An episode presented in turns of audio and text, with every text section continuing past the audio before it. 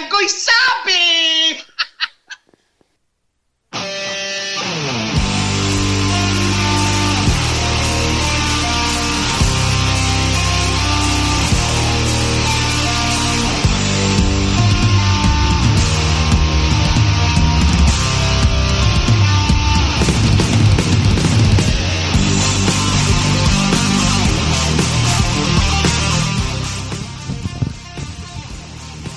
Bienvenidos a Langoy, el mejor podcast sobre cultura popular desde aquí hasta la calle Elm, transmitiendo desde Lima, Perú. Hoy, 30 de septiembre de 2014, les saludan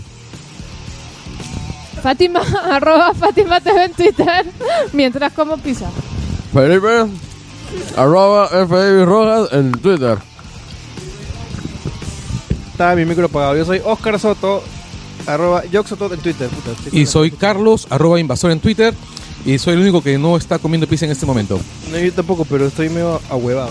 Ya, ¿qué tal muchachos? ¿Cómo han estado? Han Sí. sido 15 días sin Langoy, carajo. En realidad un poquito más, ¿no? Porque tenemos, tenemos que tener en cuenta que el...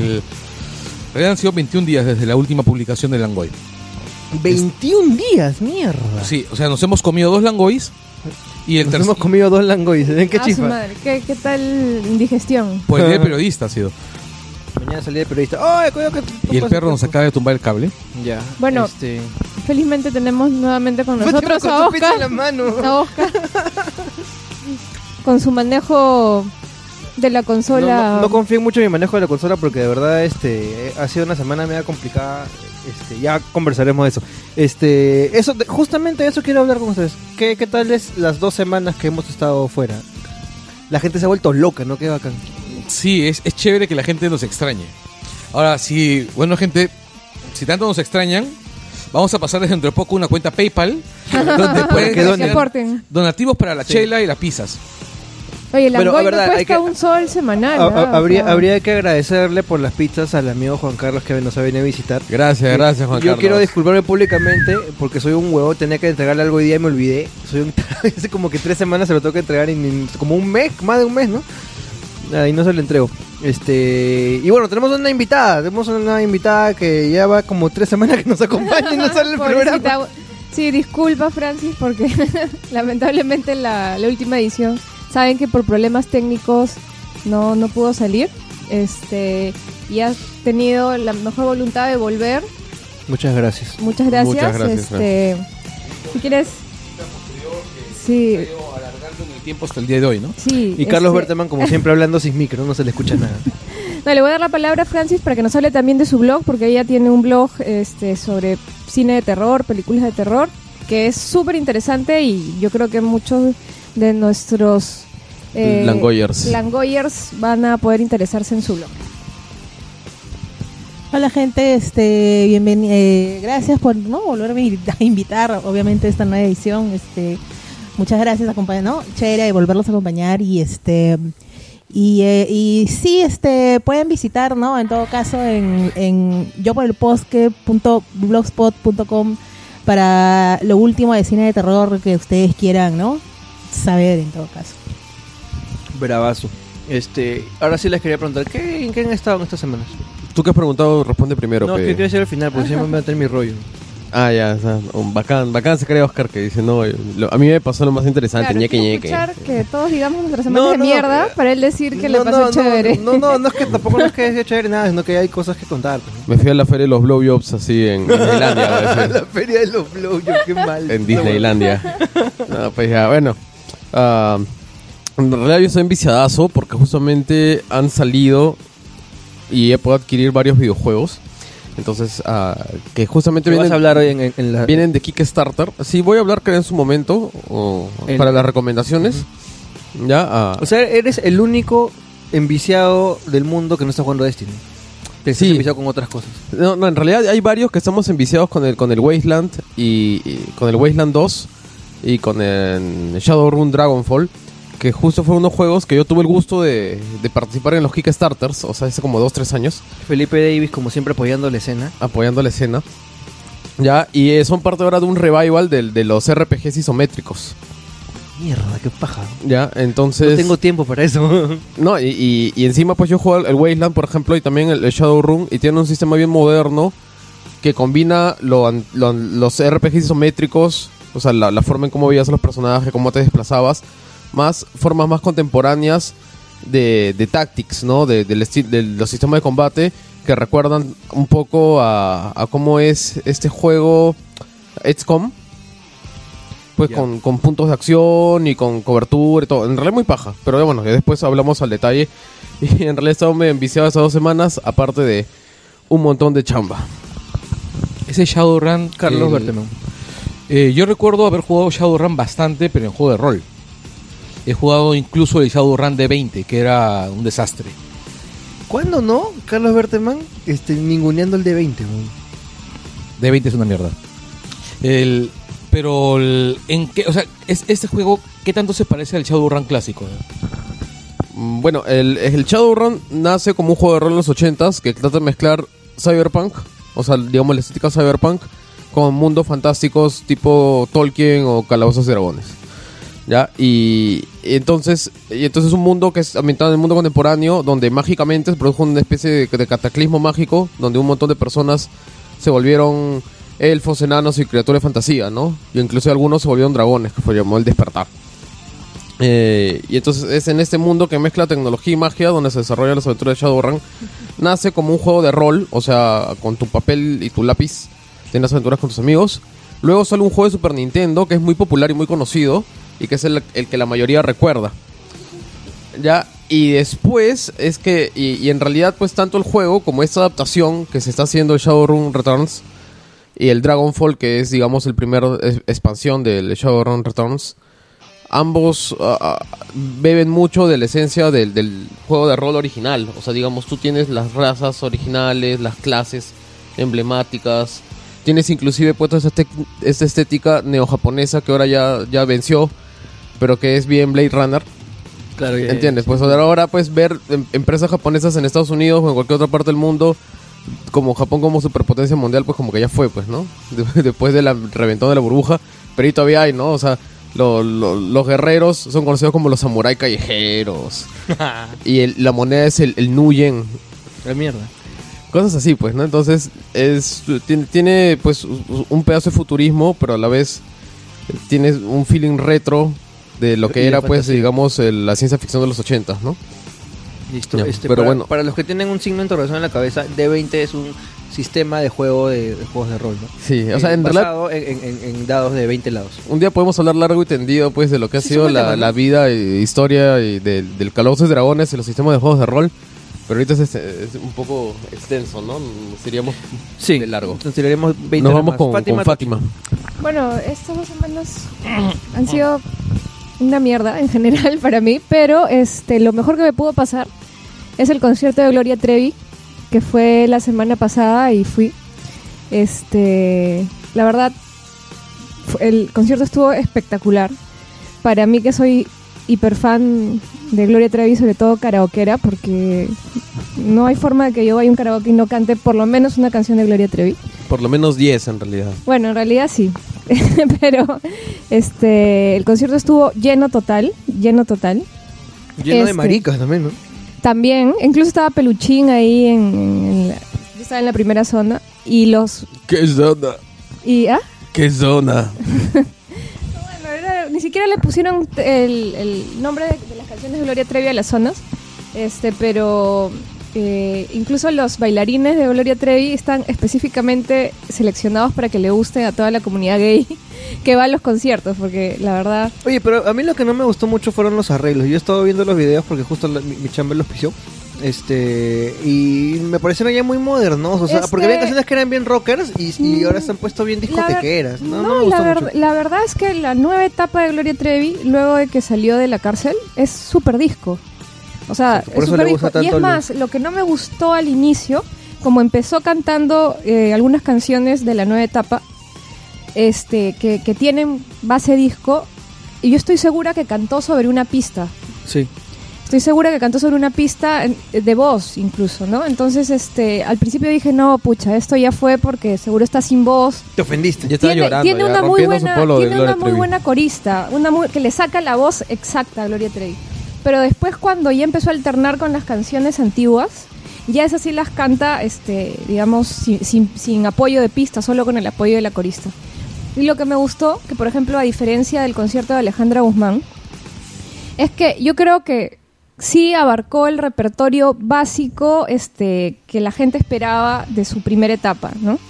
O sea, las canciones, o sea, yo no, no, faltaron canciones para mí, tres básicas, que a mí me encantan, pero me fui satisfecha ¿Cuáles, con el repertorio. Por ejemplo, no cantó Chica Embarazada, Ay, no te pases. no cantó Ángel de la Guarda, No, pues.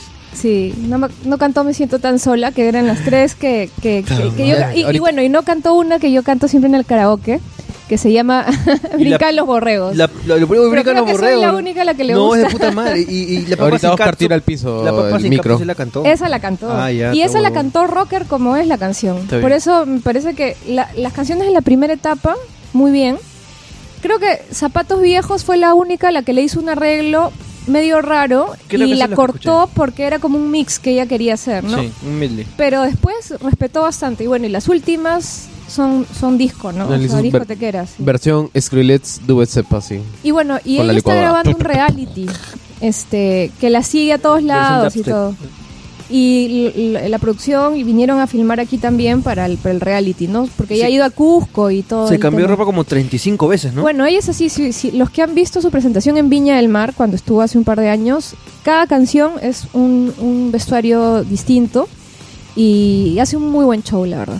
El de Viña fue muy superior, la verdad, a este porque es otra gira además. Este, pero yo creo que la gente salió satisfecha. Chévere. Ya bueno, este. Berteman algo tú. Bueno, mientras que no ha habido Langoy, he hecho lo que normalmente hago, es tener una vida. Exagerado, ¿no? Una vez a la semana. Cu- Cuando no hay Langoy, Carlos Berman duerme nomás, ¿no? Y despierta para el Langoy. No, es este... Hay unos rollos, este, ¿cómo se llama? Me, me he dedicado a un proyecto como perso- Cthulhu, ¿no? ¿Ah? Como Cthulhu. Por o se supuesto. mete a un, a un sarcófago tipo Rajahul para No, mantenerse joven y sale. Para... Y duermo al lado de un vampiro, este- eh, de un, vampi- de un vampiro estelar, ¿no? Bueno, en estos en dos semanas he cumplido años. Ah, ¿verdad? No, feliz cumpleaños, Sí. Carlos. Claro, Ah, ahí sí. lo fuimos a, 25 acompañar. Cuando yo llegué a su cumpleaños se vio a todo el mundo. Tarde. Pero ahí estábamos. Sí, sí. Y este, el- no, y me he dedicado a un, a un proyectín personal que ya, el- ya anunciaré primero por acá. Muy bien. Y Un podcast que se va a llamar El Langoy. no, es que se llama El Langoy ta- 2. el Takutaku. El calentado. Claro. Eh, y, y poco más, ¿no? O sea, cuidando este par de bichos que están ahí tirados así con alfombras. Feng y Shagal. Bueno, solo quiero hacer un anuncio. Este, Parroquial. sí, eh, compren La República el, el fin de semana la edición, el suplemento domingo, porque algo sobre mí van a ver. No voy a, no voy a la adelantar, mierda. no voy a adelantar. No va, puede ser. Va a haber un compilado de los El chuculunes. de- chuculón de en la República. Ya, este, ya, al toque nomás. Este, yo les quiero contar, la semana pasada estuve en el Fan Expo en lo del bananero. Eh, fui el sábado, no llegué a ir el domingo, de verdad, un agradecimiento a, lo- a los amigos, los organizadores, a Gerarda, este, a, a Victoria. Este, Victoria se me acuerdo. Ya bueno, la cosa es que estuvo divertido ya, eh, me, dio, me, me dio un poco de, de- de pena que fue- había poca gente. Dentro de, de lo, de lo que era todo el evento había poca gente. Pero tenía entendido que se habían acabado las entradas. las VIP. Ya. Había un sold out de todo lo que era VIP y este. Que era el y- meet and y greet con besito al bananero, pues, ¿no? El bananero de los, los youtubers. Pero en general el, el evento se veía poca gente. Cuando fue el show del bananero sí se, sí, se- veía más lleno. Eh, pero sí, pues habrá sido pues un 60% de la capacidad. este y, y merecía hacer más porque habían buenos stands, habían buenas cositas, habían buenos shows muy aparte del bananero. O por lo menos de gente popular, ¿no? Es que también la presencia del bananero es poderosa, pues, ¿no? Sí, y, y, lo- y me sorprende mucho, no habría que buscarle una, una explicación, porque el bananero se paseó por todos lados, por todos los, Todos los programas y, y hasta hasta, este programas este más o menos serios. Creo que hasta este Juan Carlos Tafur lo entrevistó en Exitosa. Sí, de verdad, sí, sí. este en RPP lo han entrevistado. Sí, sí, o sea, me- la verdad me Marco pareció- Aurelio de Negri tenía que haberlo entrevistado Pucha, bananero. eso hubiera sido sido- genial. Ya, y había mucha expectativa, este tanto positiva como negativa, de qué tan divertido podría ser este huevón este, En vivo, En ¿no? vivo. Y de verdad me, me pareció, no ha sido, wow, la gran cosa. Pero tampoco ha decepcionado. Me parece que sí ha sido divertido. Han habido momentos que han sido muy, muy, muy graciosos. Este, su, su show fue, com- combinó este video, con este música, él tocó y cantó también guitarra, este, sus canciones y también hubo bastante chiste, bastante chongo. Ok, sus canciones son al estilo del Cuarteto Obrero. No, no, sus canciones, en sus videos él hace canciones a veces. No, claro, las... Mi nombre sí, es sí, sí. Mi Ricardo. nombre es Ah, Ricardo. ya. O si no cantó la de Justin. Este, y Negro, cantó la de Wanda Nara.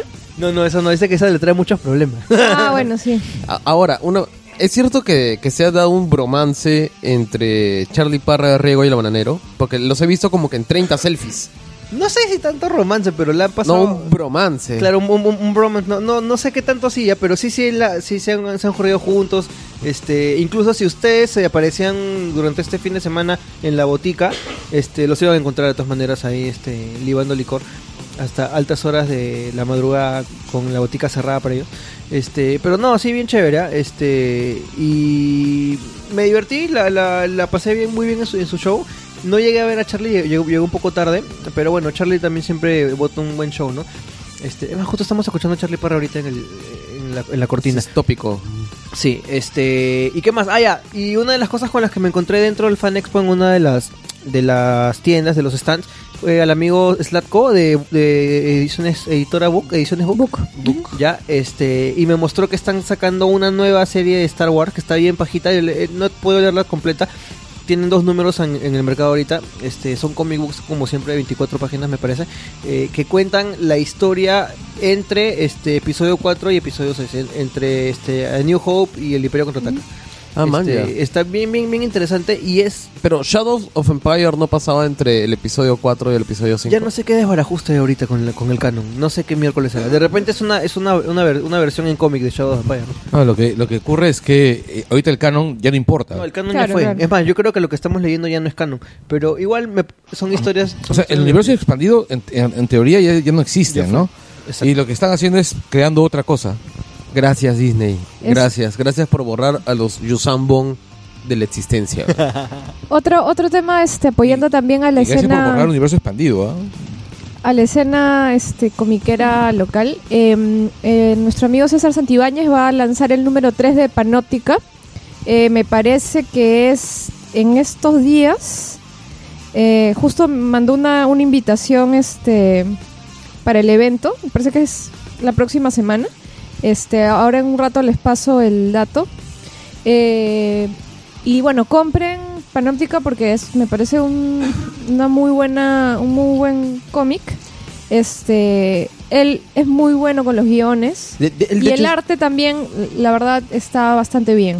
César, de hecho, estaba bastante enfocado en el guion, ¿no? Es una Sí. persona que se ha concentrado Sí, en sí, desarrollar guiones y, y eso es algo que en, en realidad, pues, en, en nuestra escena comiquera y audiovisual falta bastante. Y ojo que él está dictando un, Un taller, taller. de guion de historieta el 4 de octubre, me parece. A partir del 4 de octubre, para los que se quieran inscribir. Así que googleen, su nombre y, y entrarán a su página web y ahí Sí. podrán ver más detalles de su taller de Dogma Editores, que es la Dogma, Dogma Editorial, que es la editorial por donde saca Panóptica y otros proyectos. Este, lo pueden encontrar en Facebook. El, el- el número 3 de Panóptica este, se lanza el 18 de octubre en School Comic Store en la avenida, en el centro comercial Arenales. Ya todos lo conocen, la tienda del amigo Daniel. Este, aprovechando también eso, y, y eso es un jalón de orejas para todos, nunca llegamos a mencionar este, la editorial del amigo Yanko. Sí, es verdad. Esta editorial de, de cómics independientes que, que, la- que fue lanzada durante la, la Feria del Libro, no dijimos ni pío, así que queda para, para, para este, Bueno, invitarlo un yo- día a, sí, a yo, de eso. eh, yo estoy muy, muy a la expectativa de lo que van a sacar. Eh, uno de los, de los dibujantes que, que está, eh, que va a trabajar en la editorial es un gran amigo, Eduardo Yaguas. Para mí es uno, Muy, muy buen. es uno de los artistas porque él va más Me- allá del tema nombre. cómic. eh, uno de los artistas para mí con más potencial actualmente eh, en el Perú. Muy, muy bueno, muy bueno y espero que su trabajo se difunda un poco más ahora con, con esta editorial, ¿no? Mi pata Kirby tiene una frase que cuando ve un, un artista notable que peruano que comparte sus cosas en Facebook, dice, pucha, qué gran talento, ¿no? Qué, des- eh, qué desperdicio para el cómic peruano, dice. No, pero es- Eduardo, bueno, él, él, eh, este colabora también hace tiempo, bueno, en Carboncito y en otras, este, en, en otros proyectos de fanzine que tiene con David Galiquio y está bien metido en la Ya, escena en, la, en la escena. under y bueno, y además es un súper artista, ¿no? Un saludo para Eduardo Yaguas. Bueno, ya, y para cerrar, este, contarles que Este, ayer comenzamos nuestros streamings de videojuegos retro desde la Elite Gaming House. Este, con los amigos, con algunas patas de Wilson Podcast, con este, con también Daelin, se, se apuntaron todos. Va a estar bien bacán, van a, van a venir también gente conocida. Va, Manuel Gold se ha, apuntado también. ¿Es cierto que, que Smash está en la Elite Gaming House? No, no, no, no. ¿No está todavía? No, no, no. Ah, entonces ha sido, ha sido libre de la tentación de Smash. Sí, la verdad que sí. No, no, pero este estuvo bien, bien, bien paja. Jugamos juegos antiguos. Muchos se acordarán de Pepsi Man. Claro. Es un juego que solo fue popular en Perú porque salió solo en Japón y obviamente llegó a Perú pirata y fue un boom en, lo- en lo- en los vicios. Y jugamos también este un juego que yo nunca había jugado que se llama Jackie Chan Stone Master, que es un beat'em up de, de- protagonizado por Jackie Chan en unos polígonos horribles de PlayStation 1. Intentamos jugar este Basta este juego de baile divertidísimo también, este muy conocido por- por acá. Y eh, terminamos este jugando NASCAR Rumble, que es un, un este Mario Kart pero con carros de NASCAR que es de PlayStation 1, que también es divertidísimo, que muy poca gente lo ha jugado, pero yo he pasado momentos muy, muy de puta madre con ese juego. La próxima semana vamos a jugar este Metal Slug. Ya, así que enganchense, son los lunes a las 9 en el, en el blog que tengo en el Ultra Marita de videojuegos que se llama vicio.utero.p, en el vicio. Ok, y con esto terminamos esta larga introducción y vamos a ir con el facepalm de las de los 20 días que, que no ¿Y, hemos estado. ¿Y qué tal es Facepalm? Tremendo facepalm.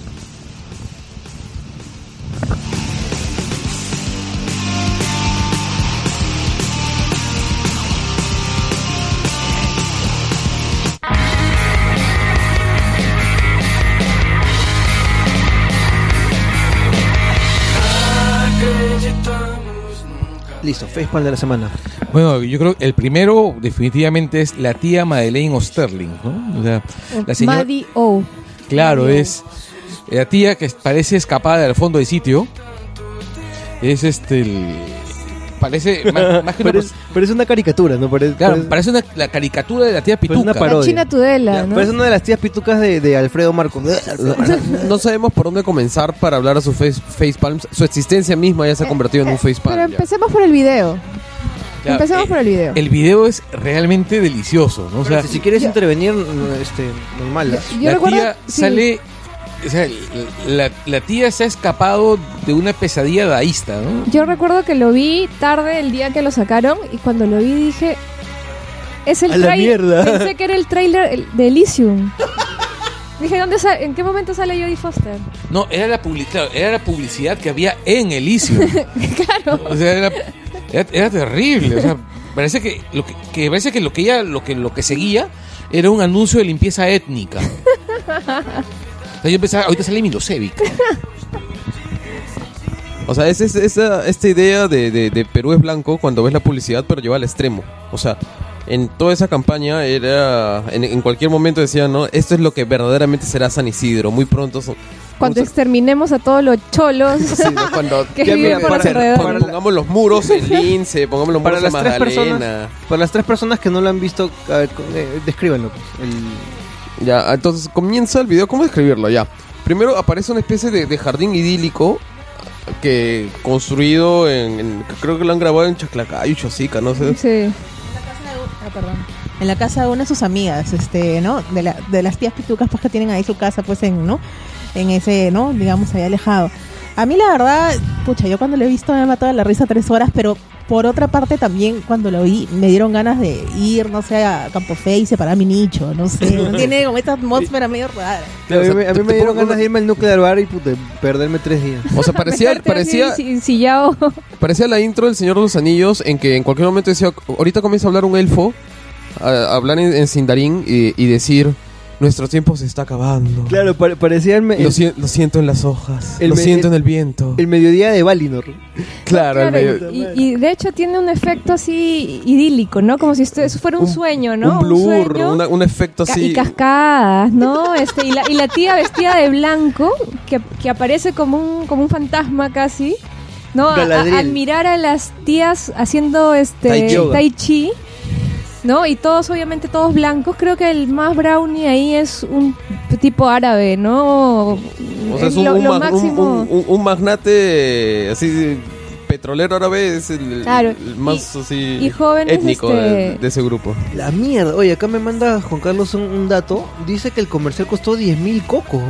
¿Sí? Pues en el branch, Ya. no sé. Pues, seas en- pen- Sí, sí, el branch. ¿Qué seas pendejo? ¿Cómo va a costar 10 mil ¿cómo cocos esa mierda? El catering, el, el- más el branch y, y los, tra- y los transportes de limusina, ¿no? Claro. Costado 10 mil cocos. En helicóptero se Han fueron. tenido que, han tenido que bestia. contratar al- a, los 15 mismos actores blancos peruanos para que salgan ahí y ahí se ha ido el presupuesto, no sé, pues. No, y, y Y- ella dice que se le ocurrió el video eh, cuando estaba, claro, eh, conversando con sus amigas en la terraza, ¿no? Entonces ahí nació la genial idea de hacer un video de este tipo, ¿no? Ya, pero esa fue como que la presentación en sociedad de la, de la tía Maddie O. Claro, y Claro, con lo- su propuesta genial de techar la vía expresa para hacer un, un Central Park. Lo cual Allá. me parece una idea interesante. No es la primera a la que se le ocurre esa Claro, idea. ahora exactamente. No, no, o sea, no es tan tirado de los. O sea, puedes tirar de los pelos, ¿no? Pero. no, pero no, no es cuando es presentado de una manera tan distópica en cuando ves así la vía expresa y pronto tucu, tucu, tucu, tucu, tucu, tucu, la música Inception, ¿no? Tum, y se va cerrando la vía expresa, ¿no? Tum, tum. Y todos los personajes pintorescos para que parecían sacado esta serie La Isla, esta serie británica, pues, ¿no? Donde todos están, pues, digamos, medio drogados, parece, ¿no? En una situación así extraña había un ciclista, las tías del Tai Chi. No, y, y- y el pata con la guitarra. La pata con la guitarra. Este, Entonces parecía pues que todo, todos les hubieran lavado el cerebro, una cosa así, ¿no? El prisionero, ahí está, parece esa serie o de antigua. repente es el lugar donde se iban los viejitos de Cocoon. claro, también. No sé. Se me ha ocurrido eso, ¿no? Puede Este, ser, ¿no? Un lugar donde...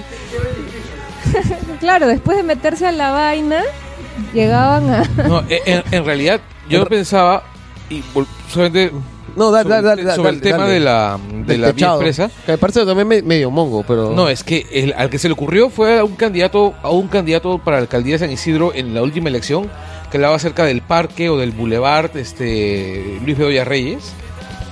Pero vayamos por, por- vayamos por, la, por lo más simple.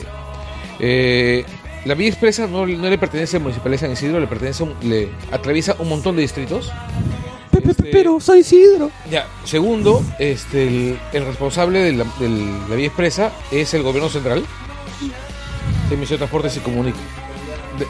No, también, pero por el tipo, por el tipo de, de obra, tú necesitas una partida del Estado.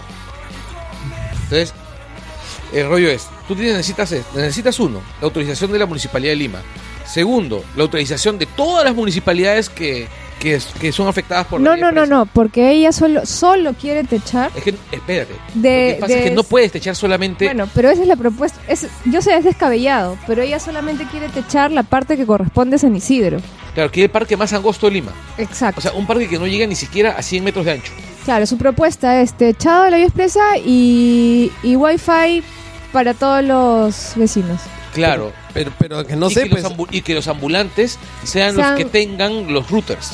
sí, O sea, que cada ambulante sea un router humano. sí. Sí. O sea, Bueno, en realidad Mira. ese, ese es un chiste del panfleto, creo, no, no, no, no. En serio, no. ¿En serio? ¿No es un En chiste del serio, no. panfleto? Yo pensaba que lo era. Espérate, un toque. Es. No he visto una propuesta más estúpida e imbécil en mi vida. En serio, o sea, yo no me imagino a un tipo contratado para hacer un router. O sea, el tipo se va a morir de cáncer y la tía le va a pagar a la familia la indemni- la indemnización. No. Depende, pues esa gente vive en San Isidro. Ah, no, me olvidaba, no tiene no, derechos. no Claro. tiene derechos, no.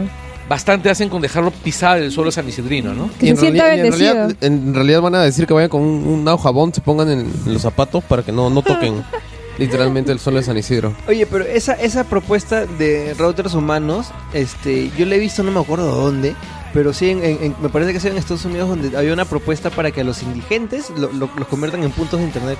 ya, o sea, De verdad, es una es locura. terrible. Este, ya, pero lo que sigue de la, de la tía esta es su propuesta alucinante también. Lo que sí de- te encanta es que suena MILF. No, ni siquiera, No, weón, no. Parece Monra, weón. no, nada que ver, weón. No pasa nada. No, no, no le das, dices. No, no pasa Ni nada. cagando. Entonces pasemos a lo del colegio El colegio Alfonso ah, Ugarte, no seas Ya. pendejo. O sea, vas a, a- a- a tirarte el colegio Alfonso Ugarte. Es la propuesta de la tía. Le preguntas por qué, porque obviamente tienes que decir por qué se te ocurre una semejante barbaridad. Entonces su argumento es muy estúpido. Es porque la gente que estudia ahí no este no vive en San Isidro. No, pero ella, lo gracioso es que con todo el desparpajo y naturalidad dice, no, este, yo propongo sacar el Colegio Alfonso Ugarte porque ahí se pueden hacer estacionamientos, o sea, que es realmente lo importante en este país. Ahora, yo tengo una teoría. Es que la tía vota en el colegio Alfonso Ugarte. Sí, Entonces, sí, sí vota, lo, sí vota. lo que yo sé, lo que yo creo, es que la tía fue a votar la última elección o en la revocatoria. Y entonces obviamente fue con su cañaza, pues. Y se dio cuenta que ya todo estaba ocupado, lleno, los carros, porque en las elecciones, pues todas esas zonas Claro, se llena de carros. revienta de carros. Entonces tu- tuvo pues que, sufrir la ignominia de tener que cuadrar a cinco cuadras Y la y de tía- ahí latear hasta el colegio. Y cuando entra al colegio, dice, oh my god, Claro, y tuvo lleno que- de canchas y lleno de espacios. O sea, acá podría haber, haber entrado mi carro como las huevas. ¡Qué horror! ¿Cómo es posible que yo tenga que soportar esto? Y encima, pues, ¿para qué tanta cancha por unos cholitos, no? O sea, ¿what? ¿Acaso iba a te- terminar jugando la cross, squash? No. Chancalalata, Qué los desperdicio, ¿no? humos Sí, juegan esto. dos, can- dos canchitas de volei y está, ya. Al final, a- Juegan- a, más no van a llegar. a- ¿no? Además juegan Entonces- fútbol con chapita, dicen estos Juegan no. fútbol con chapitas. Agarran y, y sacan del cuaderno, pues los- las- cada uno dona dos hojas y hacen su, su pelota de papel y todo lo demás. Yo hacía eso. Ya, entonces, qué desastre. Entonces, la, la señora dijo, básico, pues así como yo, muchos piensan así porque su, su, su cuñis le habrá dicho lo mismo, ¿no? Si no hay, Anita, en un, un ten en la, en la tiendecita blanca, habrán comentado lo mismo. Ay, sí, no había espacio para estacionar, qué horrible.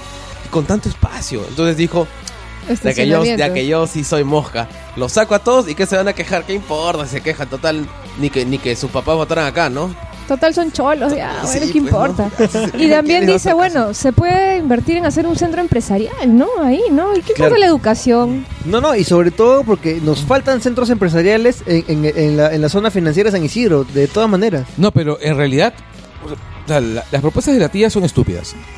Eso, eso está, eso está claro. Eh, la- las propuestas de la tía son trasnochadas, pero encajan muy bien con el, con el partido con el que, con el que se está lanzando. Ah, sí, el que totalmente. se está lanzando, pues, así totalmente. Pero lo- a mí lo, lo preocupante que se los había mencionado hace un momento es que ese tipo de pensamiento no es nuevo ni tampoco está eh, aislado, ¿no? Es- pensemos en Macías, o sea, recuerden que Macías encarceló a dos ciclistas porque no eran blancos. Claro, por cholos y Hasta ya entonces eran, chapas o- o- claro, le eran, pusieron este, pandilla, ¿no? Exacto. sospechosos de, de Claro, choros, o sea, pues.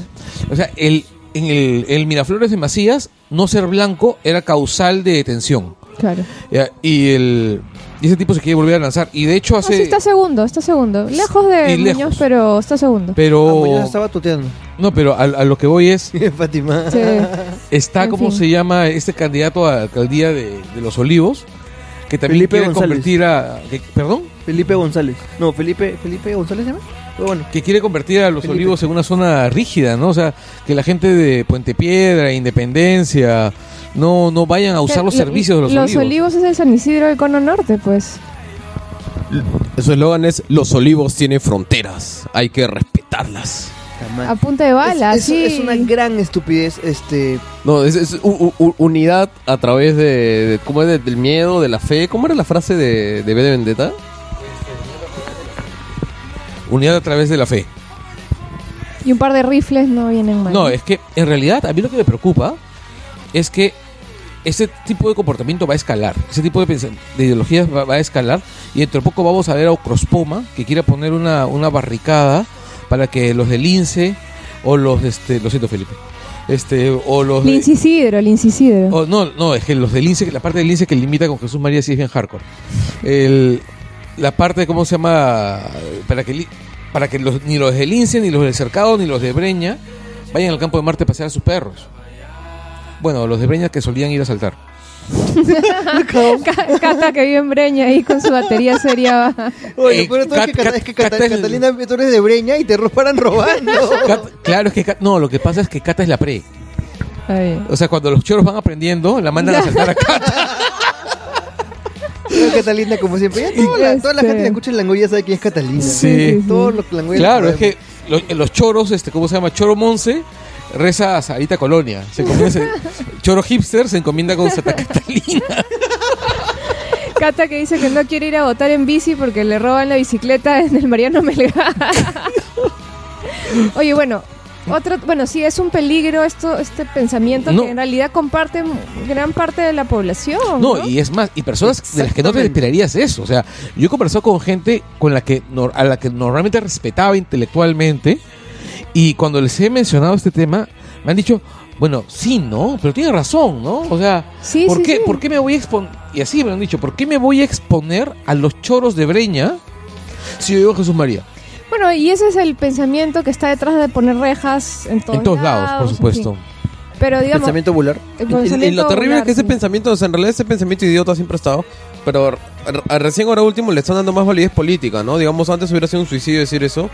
En cambio ahora es un suicidio, pero hay gente para, para la que, que no lo es, ¿no? O sea, han tenido bien, el sí. atrevimiento de decirlo. No, Sí, ya, sí, ya- ahorita ya no importa ni mierda. Ya, Ya, No, y, no, no. Ya, o sea, ya no hay formas, ya no hay y- nada. y ya hay la gente que está, todo. pero hay gente que está reaccionando positivamente ante estas ideas. no o puede, sea, eso es lo que no puede ser. Yo he visto que hay mucha gente que decía, pero, pero dentro de todo lo que lo ridícula que puede hacer la tía Madeline Osterlich, igualito yo creo que, que sí, no, no tiene sentido que haya un colegio estatal ahí, ¿no? Claro, Al final- dicen, dicen el, este, el metro cuadrado en esa zona cuesta no sé cuánto. Claro, y- ¿no? No, y un pata diciendo, pero ¿en qué lugar del mundo ves así, en un, en un, en un lugar, pues no que es empresarial, ves un colegio público? Y no sé, pues, o sea, yo he estado, pues, en, en Japón y ves monumentos históricos y, y- y colegios públicos y, y parques y todo en plenos centros empresariales. O sea, no tiene No absolutamente tiene nada, nada que ver, claro. Y así el, el metro cuadrado cuesta un millón de dólares, no justifica que saques el colegio de ahí. Es un puto colegio. Claro, es un y un colegio. colegio emblemático que lo han remodelado este, justamente Claro. para que quede ahí para los niños. Y acá lo voy a decir bien claro. O sea, el problema de que no haya niños anisidrinos estudiando en Alfonso Ugarte es culpa de los papás anisidrinos. No es culpa de que los chicos viajen porque en realidad es una estupidez que los chicos tengan que irse hasta La Molina o hasta Surco o hasta Miraflores o hasta donde sea estudiar cuando tienen colegio en su distrito. O sea, eso en otros lugares no, no se pasa, da. claro, O sea, claro. en otros no lugares, pasa. inclusive por ley, tus hijos tienen que estudiar en el mismo distrito o en la misma viven. zon- zonificación donde viven. Sí, sí, sí. Y eso estimula pues que haya co- buenos colegios en todas partes. Y aparte, si a la gente de otro distrito le da la gana Carajo, de irse, Felipe, le, da la gana de irse a estudiar a San Isidro, es su problema, pues. O sea, Claro, ¿quién al le va final, a pues, impedir? ¿al ¿quién se lo va a impedir? O sea, en realidad, Claro. pues, digamos, estudian allá, pues, porque por justamente hay un, un desplazamiento absurdo de gente y que tiene que ver con un tema urbanístico, pues, ¿no? De- de- del commuting y que eso involucra también con el metropolitano, el bus azul y Sí. todos los problemas es porque, digamos, hay una especie de, lógica extractiva, ¿no? O sea, estos son los distritos donde saco mano de obra barata y estos son los distritos de donde están supuestamente mis empresarios Sí, y tal sí. cosa y los desplazo porque todos trabajan en otro lado y una serie de desplazamientos raros en lugar de centros urbanos más autosostenidos, ¿no? Pero bueno, pues Bueno, un- y la, y la última de Madeleine Osterling fue este, en una entrevista que le hicieron en el comercio. Le preguntaban pues por qué se había postulado por el Fujimorismo y no, por ejemplo, por el PPC que le hubiera tal vez este, generado menos anticuerpos, ¿no? Y ella dijo que ella era amiga de Lourdes Flores, que le parece buena gente, pero que Keiko le simpatizaba más porque era una mujer luchadora, guerrida y además es madre, o sea, está realizada como mujer. ¿no? Entonces, como diciendo que toda eh, mujer que no es madre, pues es un No fracaso de persona y nunca se va a realizar. ¿no? Ese es algo que, por ejemplo, a mí me molesta mucho más de la tía Osternos. Porque el, o sea, todos nosotros sabemos cuáles son mis ideas respecto a la paternidad. O sea, el, mi, mayor, mi mayor problema es que la mayor parte de los padres, de las personas que conozco que se han vuelto padres, parece que su cociente intelectual desciende unos 50 puntos desde el momento que se aguanta, reproducen. aguanta. Eh, la gente está esperando que lo digas. A ver, un ratito, un ratito, un ratito. Carlos Verdeman está tan en contra de la paternidad que todos los días comete un genocidio masivo de 5 millones de potenciales de potenciales hijos. O sea, eh, a ese nivel llega pues su desprecio por la idea de ser padre. Ya, oye, no, pero la gente está esperando que lo digas, weón. ¿Qué? Profundamente estúpido. Eso es lo que todo Pero para, para algo que valga la pena, para un padre no. Ah, chucha. O sea, tienes que, que tienes que, que, Pero- este, Pero es, tienes que merecer el profundamente estúpido. a lo que a lo que voy es el a mí lo que me, lo que me lo que me joroba la tía es que me da la impresión que cada día respetan menos al electorado. Bueno, en realidad tampoco no merece mucho respeto, pero ponen a candidatos más estúpidos. Es que ya no importa, weón. La, verdad que ya no interesa nada. Ya, de- después O sea- de todo lo que se ha visto en esta campaña, de Pero- verdad, a mí ya me queda claro que no importan las formas, ya no importa absolutamente O sea, nada. a mí me- La gente yo pe- vota yo por pensaba- cualquier mierda. O sea, yo pensaba que, lo, que lo peor que podíamos ver era Tocotoco, en serio. No, ahora, no, ya, ya ni siquiera, ya no es divertido, de verdad se me Ya indigna. se me quita la, la, la- la risa del, del a mí, puta, a mí me yo me cagaba risa con el cochita este, postulando. ¿eh? Pero, carajo, ahora realmente tenemos a, a- a gente que tiene ideas abiertamente estúpidas y completamente racistas, como, como este tío Sterling, este que las suelta con una naturalidad total, como si estuviese, no sé, leyendo el periódico o- o lo que sea. Y tiene tribuna. Y exactamente, y la, la- la tía ha repuntado en esas dos putas semanas donde, donde ha dicho esto. La tía va a ganar. Va a ganar una tía que piensa que puede techar la vía expresa de ella solita. Que piensa que puede chifarse el, el Alfonso Arte. No me jodan, pues, weón. Esa, esa huevada está ya, me voy a la mierda. Lo que pasa pues es que ya, yo creo que para las próximas elecciones municipales vamos a tener un payaso fascista, ya un pata que va a creer que ha sido secuestrado por los aliens y le han puesto una, una sonda anal que le da, ha dado el poder sobrenatural de poder gobernar mejor la ciudad. Ya, ¿a qué otro personaje divertido va- va- vamos a ver en próximas elecciones? Lo que pasa es que ya tenemos un payaso fascista. O sea, te- tenemos a Macías, que es un payaso fascista. Tenemos a Maelén Osterling, que en realidad es un payaso travesti fascista. Tenemos a tenemos a, a- a la Juárez, que estoy convencido que es hombre. ¿Ya? Y este el- y, y también es una fascista. Hemos tenido como candidatos a la tía esta piurana que también era la meculos de cómo se llama de Castañeda. Fabiola Morales. Exacto. Hemos tenido, este, mira, y solamente para, solamente estamos pens- mencionándote payasos fascistas. O sea, hemos tenido, a ver, ¿a quién? Bueno, tenemos a Alan. Tenemos a Alan y además ha sido presidente. Dos veces. Exacto. Y va a ser tres veces. Ella, el- tenemos a Keiko. Tenemos a Keiko, tenemos a Castañeda. O sea, payas- por pay- de payasos fascistas no estamos cortos. No estamos cagados, estamos cagados. No Mira, estamos cortos. sen- sencilla- sencillamente el hecho de que el huevón de Kenji Fujimori haya sido el No, a mí lo que me preocupa, dame un toque, un toque, eh, lo que me preocupa es que los próximos candidatos sean realmente analfabetos. O sea, realmente analfabetos. O sea, tipos que firman con X. O sea, cosas de esas. O sea, en realidad estoy preocupado. Francis, ¿qué- ¿algo quieres decir? Ah, yo quería hacer un pequeño apunte sobre lo que estabas diciendo al principio, Carlos, sobre las declaraciones de la tía Madio y este y la maternidad, ¿no? Eh, yo no estoy segura si es que, bueno, si es que con la maternidad o la paternidad tú pierdas quizá coeficiente, pero lo que sí me doy cuenta es que la mayoría de gente creo que tiene hijos por las razones realmente equivocadas, ¿no? Creo que creo que la mayoría solamente piensa en la compañía que tendrá cuando sea adulto, adulto mayor, si es que, ¿no? Como si fuera pues parte de otra persona, ¿no? Mantenerte o verte el día que te mueras o seas viejito porque no es, man, ¿ya? Eso es egoísmo, pues. Es Ese el- el- el- egoísmo, Y al final- que tanto habla si la te dan cuenta no es por nada, pero la mayoría tiene, fo- tiene, tiene hijos solamente para las fotos del Facebook, o sea, para que digan qué lindos son mis hijos, qué linda es mi familia y que, ¿no? No, no, no, te equivocas, Francis. La mayoría tiene hijos por error. Y, el, y en segunda instancia... arrechura se claro, dice, Claro, ¿no? Eh. por arrechura. O o para hacerle blogs. Y en segunda instancia, y en segunda instancia es para, para el foto del Facebook. O sea, en primera instancia yo creo que es por, por ups, y de ahí viene para el Face.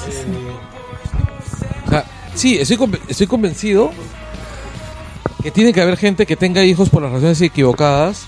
Estoy convencido que, tiene que, haber- que debe haber personas que tengan hijos por, por un planeamiento sistemático de su vida, eh, hayan decidido tener el hijo en ese momento y, y bien por ellos. Definitivamente hay los que merecen ser padres, ¿ya? Pero hay aquellos que merecen que les, que no sé, que les bañen las pelotas con uranio. Que ca- O sea, No solo que se queden estériles, sino que les dé cáncer. O sea, hay algunos a los que yo personalmente. Yo buscaría un TARDIS para viajar hasta el precámbrico y buscar el pescado del cual descienden y freírlo. Ah, yo pensé que iba a decir Yo que quería- personalmente les ibas a bañar las pelotas con uranio. O sea, les ibas a bajar el pantalón, ibas a sopesar sus testículos. A lo- les a lo ibas PPK. pasar ahí el, el- Claro, tipo PPK. Claro, no, porque además yo. yo o sea, en realidad tal vez lo de PPK fue una viajera del tiempo. claro. De repente se me adelantó la idea. De repente la tía estaba esterilizándolo. Pucha, esa edad ya como que... eh, Era un poco innecesario, ¿no? Pero a, a lo que a lo que iba es, tal vez, si es que pudiese conseguir un chisguete de uranio fácilmente, Pero bueno, la idea es que... Un o sea, chisguete hay, de uranio. pues. hay gente que merece ser padre, hay gente Hay- que no merece, hay gente que quiere ser padre, hay gente que no le da la gana de ser Por padre. supuesto. Yo, por ejemplo, he tomado la decisión de no tener hijos y na- no venir esta ignorante este, Madeleine Osterling a es, es decirme... una, es una semoviente. Exactamente, a decirme si eso me hace realizarme como mujer o, no. o sea, es una vaca Holstein, es una vaca, es, no, o es una vaca Shetland, es una vaca de más calidad, Ah, pero sigue si- siendo si una ella, semoviente. Si a ella eh, le ha sentido su vida ten- haber tenido una hija o un hijo, bueno, me parece súper triste su vida, ¿no? Pero no va a venir a calificar a, los de- a las demás mujeres, este y felizmente que Lourdes Flores es su amiga, ¿no? Ay, y puta, que le hizo imagínate si fuera su enemiga, pues que le hubiera dicho. Ay, pobrecita la luz. No, es que en realidad yo, lo- yo lo veo de esta manera, o sea, la definitivamente si tú piensas que el hijo solo, que, que un hijo le da sentido a tu vida, es que y que el hijo es el principal sentido de tu vida, puede ser o que tengas un amor muy desbordado por el mocoso en cuestión, lo cual puede ser válido, o que tu vida sea jodidamente vacía. Sí, exacto. O sea, son varias posibilidades. Lean el suplemento domingo de la República que van a ver sobre este tema. Ya, carajo, este. Madeleine Osterling. Pero sigamos hablando de la, de la campaña. eh, Tratamos de hacerlo más rápido porque llevamos 45 minutos de Langoy. Este, Y, y no comienza el tema principal. Sí. Este. Villarán, ya hablamos demasiado. Este. Villarán sacó. Bueno, la campaña de Villarán, porque no, se supone que no fue y bla, bla, bla. Este, sacó un video digno de la bodeguita de Don Pepe. No, de los tiempos de Mueve tu Curul. Pero No, recuerda que la que- bodeguita de Don Pepe es hijo técnico de Mueve tu Curul. No, y tiene yo creo que una mejor producción que el video de, de Susana Villarán. Bueno, no lo llega a ver, no lo llega a ver, pero. Bueno, es Cuéntenme. un muñeco de Susana Villarán. O sea, un, un monigote, tipo Susanita. Susanita. Susanita, que aparece montando skate, montando skate y Dios, saludando no. a la gente, ¿no? No. Y la gente huye porque despavorida porque el Porque es muñeco, Susana Villarán, pues la tocan perturbador. y, y los, y las, los sala la gente. pues. el muñeco es perturbador. Además, ¿qué hace un muñeco de Susana Villarán montando skate? O sea, ¿qué sentido tiene? Y, y con música de calle 13 adaptada hasta las huevas a la campaña. O sea, Y todavía una Atrévete, que es una canción de hace como 6 25 años, años. o 7 años. Y Calle 13, que la gente está podrida de Calle 13 a raíz del concierto. Ya, este ya que- bajó eso, ya bajó, déjame decir. No yo- sé, yo creo que Pero tiene igual es una mierda, ¿cómo vas a poner esa canción? Pues? ahora, entonces yo, yo creo que, que la, la tía genuinamente, pues, ah, o su campaña, o sea, yo creo ya, yo creo que honestamente que Javier Domínguez ha sido pagado por el mudo. No, no tiene ninguna otra explicación de que haya hecho una campaña tan mala. Una campaña, pues, que en la opinión de muchos puede ser la peor campaña de la historia de las elecciones en el Perú. ¿Sabes, sabes por- sabes por qué? O sea, incluso yo no diría que es tan mala. Yo diría que es, o sea, No, no es mala, es es terrible. pésima porque es tibia. Porque, o sea, no, no ata ni desata. Es, no es nada. ¡Guala! Que te vas al kiosco. Ya. No, Este. te- acá tenemos problemas de perritos. Te- técnic- adorables problemas técnicos tenemos. ya, pero me, me parece alucinante porque de verdad no, no apuntan ni mierda. No tienen. ¡guala! No, no dice nada. No, es que... Se han eh, gastado un culo de plata en eso.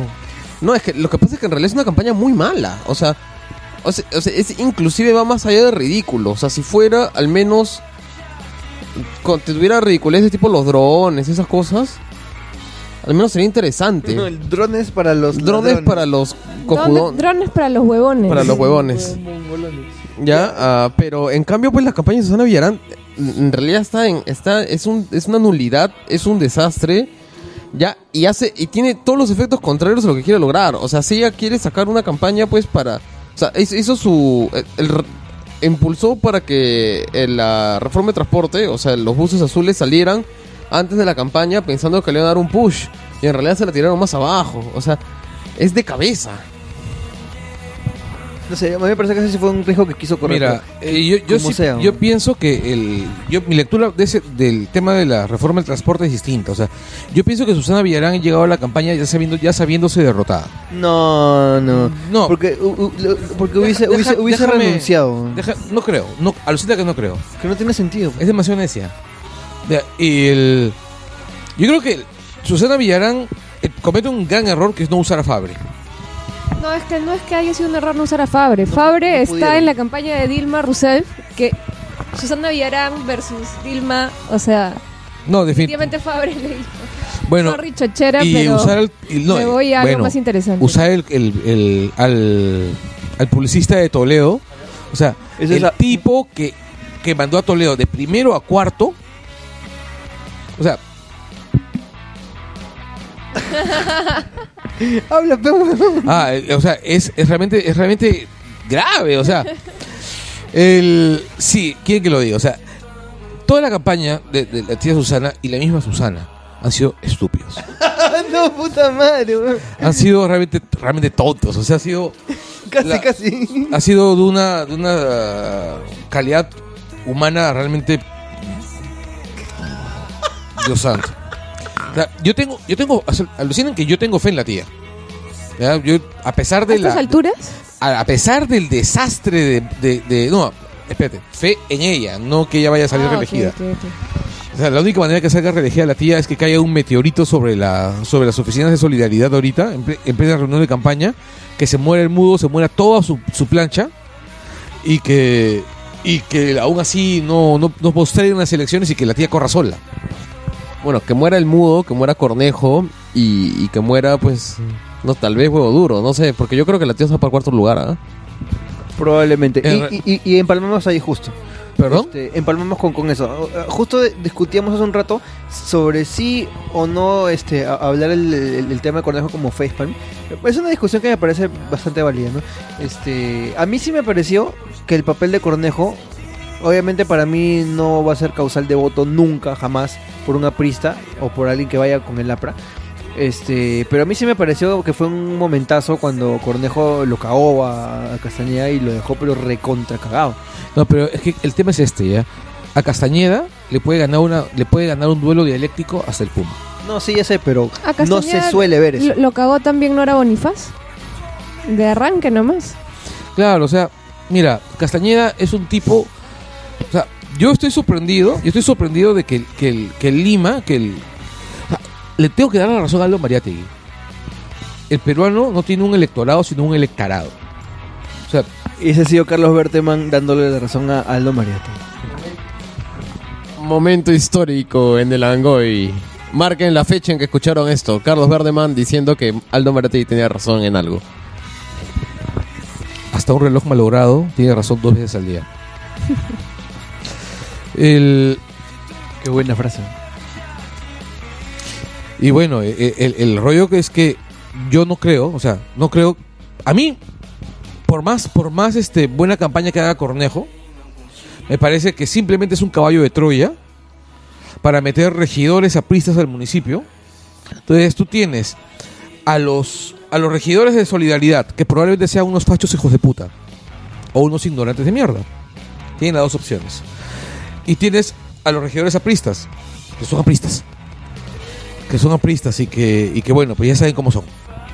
Choros. Ahora, yo solamente quiero recordarte, Carlos, de que los apristas no eligen ser apristas, nacen apristas. Entonces, criticar a los apristas cuenta a veces puede contar como crimen de odio. O sea, al final es, es ori- ori- tienen una orientación aprista. No, es que yo conozco gente que han nacido en hogares pepecistas o en hogares axiopopulistas que todavía quedan, ¿ah? Pero se están extinguiendo, hay que protegerlos. De repente hay un gen aprista, así yo- como yo hay el nací gen, en- ah, como en- dicen que hay el gen gay, Claro, de repente, de repente hay un gen El, aprista. el lobby aprista. el lobby, el lobby aprista, sí. Sí, ahora, bueno, hay harto lobby aprista, eso no se puede negar. A- a- además, este. Víctor Raúl, ¿no? Bueno. Entonces, a lo que voy es. Me parece genial que Cornejo haya o- o unido a Castañeda en el debate. Genial, perfecto. Si le quita votos a Castañeda, genial. Nah. Pero ni cagando voy a votar por él. O sea, igual, igual, yo no voy a votar por un aprista nunca más en mi vida. Ya, y Pues- vamos a hacerla puta ya de radical a la mierda. Falta una semana para las elecciones. Ya, este. ¿Se atreven a decir por quién van a votar y por qué? Yo voto por la tía. ¿Por qué? Simplemente, uno por terco. Ya. Porque ninguno de los candidatos. ni- o sea, yo no quiero que la tía se reelija. Pero me parece. ¿Por qué chucha vota por él? Pero me parece que de todos los candidatos, o sea, es el voto el menos malo, Ya. el menos malo, y por lo menos, por lo menos no voy a votar por ninguno de los otros candidatos que me parecen igual de malos, Ya. que me parecen Felipe. incluso peores. ¿Felipe? Yo honestamente quiero viciar mi voto para alcalde de Lima, pero ah, quiero votar por distritales. Entonces, No, yo no sé si va a ser dos cartillas juntas o cartillas independientes, ni idea, ni idea de cómo No, es una sola, es una sola. Entonces no puedo cagar, no puedo dibujar a Bart Simpson con la banda presidencial. No, sí lo puedes dibujar en la mitad. ¿Y vale la otra? Sí. Ah, ya, entonces haré eso. Ya, gracias, Oscar. Este. Ya. Fátima. Yo, este, en principio voy a votar por Susana Villarán, pero si yo tuviera la seguridad de que Cornejo va segundo y que pudiera hacerle la pelea a Castañeda, no tendría el más mínimo reparo en votar por Cornejo. Que obviamente no va a pasar porque. Que no va a pasar, entonces por eso 40 seguramente puntos. votaré por Susana Villarán. Y por, bueno, yo igual digo por Miraflores, yo voy a votar por Bruno Crespo del PPC. PPC. Francis, ¿te mandas? Yo la verdad a estas alturas todavía no lo tengo del todo definido porque creo que todos tienen su pero, todos tienen su recontrapero. Para empezar yo creo que la tía Villarán me ha gust- no puedo negar que me ha gustado lo del corredor, con sus virtudes o defectos ha tratado de hacer algo dentro de todo. ¿Y qué pasa? Que pucha, la verdad mejorar este este cómo se llama esta gestión, o sea, no va a tomar una gestión ni dos gestiones porque desgraciadamente la que está acá antes de la tía y su gente es el mismo pueblo, ¿no? La gente es de verdad un desastre, o sea, para empezar por ahí. O sea, a mí me gustaría de que ella quizá tuviera la oportunidad de, de, este, de seguir creciendo, ¿no? De ver qué, qué más puede hacer. Pero yo también, digamos, por experiencia de alguna manera personal que lo he visto, una vez que tú entras, tú puedes tener las mejores intenciones de mejorarlo, pero una vez que ya estás adentro ya te ensucias y te embarras con todo y hay un montón de gente que te hace trabas. Pero todo el mundo te quiere colmear, todo el mundo quiere hacer esto, todo el mundo quiere hacer lo otro. Si Cornejo estuviera independiente, quizá hubiera votado por él, pero la verdad que los apristas creo que ya ni con el mejor raticida creo que ya los eliminas, ya han pasado por todo, o sea. Es que, es que eh, el- votar por el APRA es como vender el arma al diablo. o sea, Es, solo, es igual que el roba, pero solo, solo la puedes hacer una vez, Pero Tomás. Ni, ni hacen obra. Pero bueno. Oye, por allá, por allá. Así, hablen, hablen. Así, ustedes A por, ver, por- no- por nuestros invitados especiales van a hacer van a No, manifestar tienes que su, que acercarte. su opinión al respecto. El riquillo que ha sido invitado del Langoy también. Este, ¿por quién vas a votar y por qué? Pero si al toque, toque, tú también, JC, acércate. Bueno, igual, este, no me queda otra también que votar por Susana Villarán. Concuerdo con que se ha atrevido a hacer algo, ha tenido muchos errores de gestión y de comunicación, pero por Castañeda jamás. Y bueno, y obviamente este solamente votaría por Cornejo en el caso que pudiera hacerle sombra, ¿no? Pero concuerdo con Carlos en que por una prista es muy difícil, casi imposible Está votar. bien ¿no? aleccionado. el, este, dice, su, su marido está bien. Me- La verdad, he, he repetido casi al, al milímetro el discurso de Fátima, pero no se han dado cuenta. Lo, lo sabemos, lo sabemos. ¿Es cierto que Fátima te lo escribe en el interior de la Pokébola?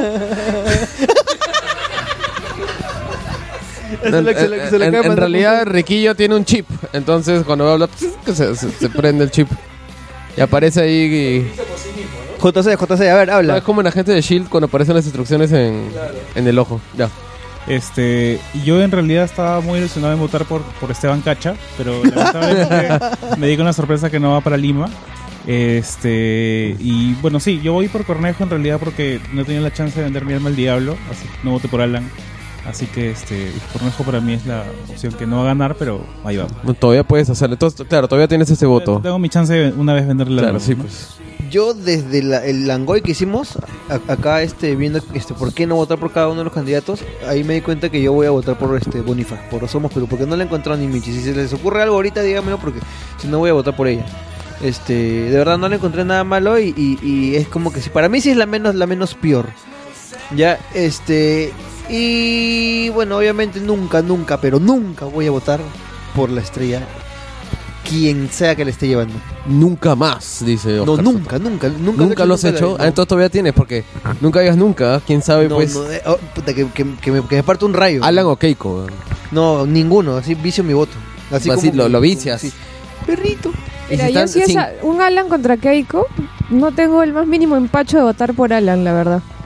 No, yo no, yo moralmente, o sea, no. no- Mira, si Alan y Keiko se lanzan a la selección a, a la presidencia, o sea, están ahí eh, punteando en yo segunda vuelta, yo me pego la gran borrachera de mi vida Y mueres. y me pongo a, a- a bailar tap en el borde del precipicio del malecón de Miraflores. O sea, y espero pisar en falso. Porque en serio, yo no quiero vivir en un país donde Alan y Keiko sean las únicas dos opciones posibles. Ni cagando. Prefiero meterme un disparo en los huevos. Prefieres anda ponerte preparando, uranio en anda los huevos. preparando el revólver este, desde ahorita porque... Anda- anda eso practicando es- tap. Y practicando tap porque eso es lo que nos espera. Necesitamos un outsider, weón. En, Necesitamos en- un outsider. en- en realidad, en realidad simplemente quieren manifestar un fetiche por Shirley Temple que siempre ha tenido. Vamos a lanzar una candidatura, carajo, para el 2000. No Carlos quiere otra, bailar tap calato y hacer aspas de molino en los acantilados de la Costa Verde. Y zampado. No, con dos pistolas cargadas en cada mano. ¿eh? Ya, deténganse, deténganse, por favor.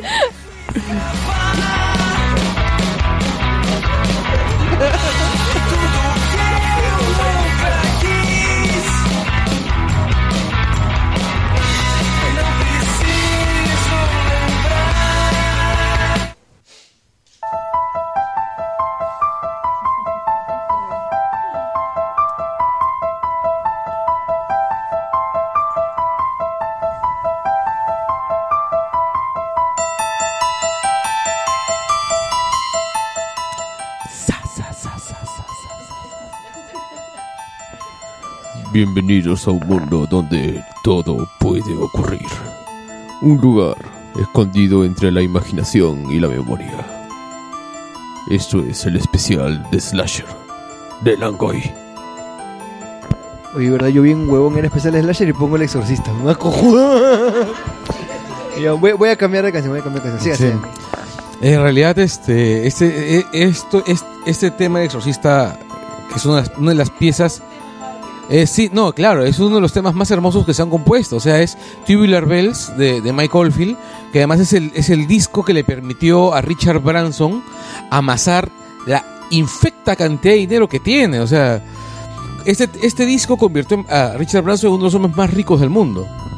¿Quién es Richard Branson? ¿El que toca ahí las, las campanitas? No, el dueño de Virgin. El, el de Virgin. el dueño de Virgin. O sea, con este, este disco y, y un disco de Gong, el primer disco de Gong, el Mama Gong, son los discos, los primeros dos discos que sacó Virgin Records. Este Tubular Bells no le tenía fe a nadie, eh, rodó por disqueras y disqueras hasta que Branson, que tenía 17 años y era, y era un dependiente en una tienda, le dijo, yo te lo publico.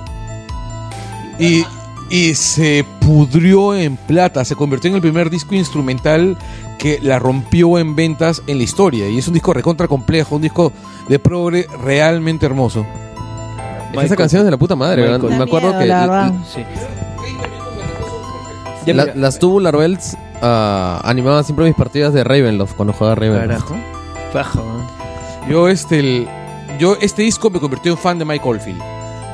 El, y Para los- muchos es el primer contacto con Michael Field. Exacto, sí. Este disco y el Tubular Bells 2 es incluso superior a este. Ya, voy a poner una canción que de repente no, no es original de un slasher, pero yo sí lo relaciono mucho con, con, con el slasher y a ver si, si, si, se acuerdan.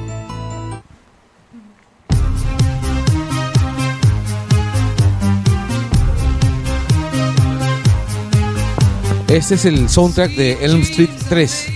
Es parte del soundtrack, yo no lo tenía, no, no lo tenía claro. ¿Ves? No nos mientas, no nos mientas, Oscar. No, no, lo que pasa es que yo lo veía el, siempre en los comerciales y cuando anunciaban la película de, de Nightmare on, on No, no, no, fue el, pero no sabía el- si fue el si era soundtrack de Pesadilla en, en la tercera. calle Elm 3. La tercera creo que es la, la mejor. pues. A mí es, es la que me gusta Sí. más. Sí. Justo lo andaba ayer en la noche. Ay, qué faja. Ha habido como una. Parece que han dado una secuencia de pesadilla en. ¿Cómo se llama? En HBO Plus, creo que es. Claro, No y sé. sale- Déjeme, la, ter- la tercera es con desde Wes Craven también. Ah, Creo que sí. no, ¿no? Sí, Sí, sí. creo. De Dream Sí. Warrior. Eso Dream es este donde sale Patricia Arquette, pues. Exacto, cuando Sí. Patricia Arquette estaba flaca. Sí, chivola todavía. Sí, Ya. claro. Bueno, otra vez intro larga. Este, el tema que nos toca hoy, como lo dijimos hace un rato, son slash. ¿Qué cosas son los slash? Para eso ha venido Francis a contarnos. ¿Qué cosas son slash? Mm, Hola muchachos, otra vez de nuevo. Chévere verlos. Ah, el cine, eh, bueno, el slasher, el slash obviamente la palabra slash viene de, ¿no? Cortar, ¿no? Es más que nada el sonido que haría, ¿no? Un objeto punzocortante, ¿no? Entrando en la carne, por no decirlo de alguna manera, ¿no? Así, ¿no? ¿no? De de ahí sale prácticamente, ¿no? La palabra slasher, digamos. Si no están familiarizados con el, con, con ese sonido, pueden ir a cualquier mercado de barrio los fines de, se- los, los fines de semana y ver cómo matan a los pollos. Pues los pollos no los mataban asfixiándolos a una hervida. No. Así los Primero pelan. las cortan el Así cuello. Los, pelan, los cortan el cuello. Les Parte, hacen- eso ha les sido hacen parte un de mi corte infancia, limpio en el cuello, los cuelan en, los cuelan en un embudo de metal para que se desangren y después, mientras que aún siguen vivos, los pasan por agua hirviendo para desplumarlos. O sea, yo sí me acuerdo que estaban vivos todavía cuando Los los, pasaban a agua invierno. Porque yo los veía patalear. Y es más, este, cuando los abren para quitarle las vísceras, por lo general siguen vivos. Pero Oye, estamos primero- hablando de Pero primero le meten, le, primero le meten un golpe seco este en el cogote. No, no, al, al pollo también. Y de ahí Yo era- le meten cuchillo. a mí me- No, la, a mí- la a más me divertida es encantaba para, para matar a los conejos, porque el conejo no es como el cuy que se le sale la piel fácil. Le tienen que hacer una incisión detrás del cuello y tienen que soplar para que Ay, qué- justo se separe de la piel de- del músculo. A mí de niño me encantaba ir a los mercados a ver cómo estaban los judíos, ¿verdad? No. Este, Para mí era un trauma. A mí, a mí me traumaba. Yo solamente lo también. aguantaba porque cuando yo iba me daban así los huevitos de la gallina, pero los huevitos que todavía están adentro, que son bien Ah. ricos, en sopitas son buenazos. Entonces, una por otra era, ¿no? En fin, en fin, era un trauma, pero le comía las entrañas a la, a la gallina. No, pero... a- a- de- Que si hay que ser carnívoro, hay que ser carnívoro consecuente, Yo pues, era ¿no? bien sádico, de, de, de chibolo sí me gustaba ver, ver cómo lo mataba y, y me aprendía los pasos y ya sabía lo que tenía que hacer. Yo- madre. Qué miedo. Mm, Yo este, yo recuerdo que cuando era tenía 8 o 9 años, a mi viejo le regalaron un pavo de como 12 o 13 kilos, un pavo grande, incluso más grande, que, más grande que eso. Lo Y te llevó al estadio. Eso lo marcó toda la vida. Se llamaba Juan Carlos Oblita. Ya se picó, ella se picó. Pantalla azul. El, Se llamaba Julio César Uribe. No, Julio César Uribe ya estaba jugando en México entonces. Eh, no, era un pavo que se llama Pedro. Mi hermano menor y yo le pusimos, le pusimos este nombre al, al, pavo. Llegó a la casa en octubre. Y después, este, más o menos por diciembre, para Navidad, mi abuelita sacó un cuchillazo y destripó al pavo enfrente de nosotros. Enfrente de ustedes. Sí, nosotros estábamos llegando del colegio y vimos a mi vieja cómo estaba abriendo al pavo. Así. a mi abuela, así. De Nosotros- que las abuelas eran la cagada, carajo. Fue horrible. Mi amigo una vez me contó una anécdota, mi amigo pues que, que vivía en Cusco y que le compraron un pavo vivo para Navidad. Entonces el pavo estaba vivo y pasaba un tiempo con él, todo lo demás, ¿no? Entonces él era chico todavía. Entonces salía su hermano, un día van y, y su viejo le dice, ya ahora les toca a ustedes ser hombres y matar al pavo, pues, no, entonces, ya, lo que tomen el, el alcohol, ya le dieron trago, whisky, una cosa así, y el machete, pues, ¿no? Entonces van y, no sabían pues que el, que el trago es para emborracharlo al pavo, pues, ¿no? Entonces dijeron, ¿para qué sería el trago? Es para darnos valor, seguro, para darnos valor. Pa, pa, se tiraron todo el trago. Llega su viejo en la tarde y los encuentra los borrachos abrazando al pavo vivo todavía. Dice, no lo puedo matar, es mi amigo, es mi pata. Carajo, estamos hablando de pavos, mierda, y no estamos hablando del Sí, tema. volvam- volvamos al Normalmente los que matan en los slashers también son bien pavos. ay, ay, ay, enganchaste, enganchaste. Bueno, entonces volviendo al tema, el género slasher tiene unas características bien marcadas, ¿no? Que lo, que lo hacen distinguible de otras películas de terror. Aunque siempre hay una línea a veces este bien ligera entre, entre un género y otro, ¿no? De terror. Eh, ¿Cuáles son las características principales que hacen que identifiques al slasher? A ver. eh, para empezar, contamos pues con el- nuestro protagonista, ¿no? Que, nuestro asesino, ¿no? Nuestro asesino psicópata totalmente provis- desprovisto de sentimientos, de moral, de todo, ¿no? Un asesino como ya sabemos absolutamente castrado, ¿no? En el sentido sexual, la única manera que él encuentra, digamos, de penetrar, ¿no? Tiene una connotación sex- sexual, obviamente, penetrando sus víctimas, ¿no? De la manera que no puede hacerlo, o la única manera que encuentra hacerlo, que es con el cuchillo o con el arma punzocortante. Eh, esto en todo caso tiene como un background, porque este, muchos asesinos en serie, que también son de cierta manera castrados, como por ejemplo este Andrei Chikatilo de Rusia, ¿no? Por dar-. Andrei, claro, Andrei prácticamente ni siquiera podía, no podía, digamos, este, trataba de tener relaciones sexuales con sus víctimas, él sí, pero no podía ni siquiera, este, no podía consumar el acto. Y ya que no lo hacía, eh, él no introducía el cuchillo, por dar un ejemplo, ¿no? Este, para empezar eso, de que está totalmente desprovisto, digamos, de sentimientos y moralidad, ¿no? Y que es una persona no prácticamente castrada. Este, prácticamente, en el origen, por ejemplo, si es que nos remontamos al origen del slasher, tenemos a Anthony Perkins en Psicosis, para empezar, que es prácticamente pues el castrado por excelencia, ¿no? El castrado por la madre, que la única manera que tiene pues de, ¿no? de ir más allá, digamos, es a través, digamos, de, ¿no?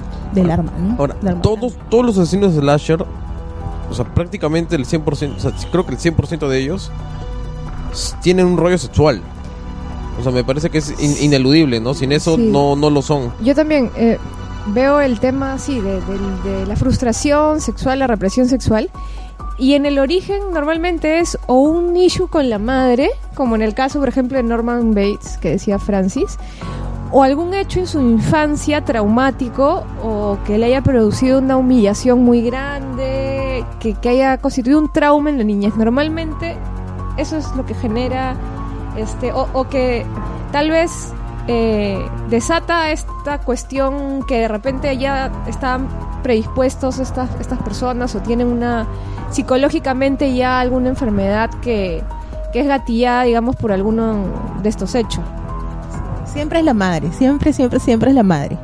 En cualquier asesino en serie, tú, o sea, digamos, tú, este, tú investigas un poco su vida y siempre es la madre, la madre prostituta o la madre, ¿no? Este, que no, la madre no ejemplar que, que obviamente castigó o torturó o este o hizo que ese digamos esa etapa de ajuste sexual entre entre el entre que debe haber no entre ellos no haya pues pegado bien de alguna manera Ya, pero creo que también hay excepciones. ¿no? Me- recordando un poquito eh, cuando hemos visto familias de asesinos, este, con estas famosas pelas de, de- de familias de rednecks o, o- o que hacen referencias tipo Hills Have Eyes o este o el mismo este. Masacre, masacre en Texas. claro ajá. vamos a ver en Texas Sí, Pero- ahí, es más como que una decadencia moral más que un, un- un Pero tema yo, sexual, yo- ¿no? yo creo que igual un tema muy sexual, ¿no? O sea, digamos, Ah, en ese rollo de esas familias que, que siempre se juega pues con el hecho de que, de que son muy incestuosas, ¿no? O sea, son una familia que la presentan aisladas.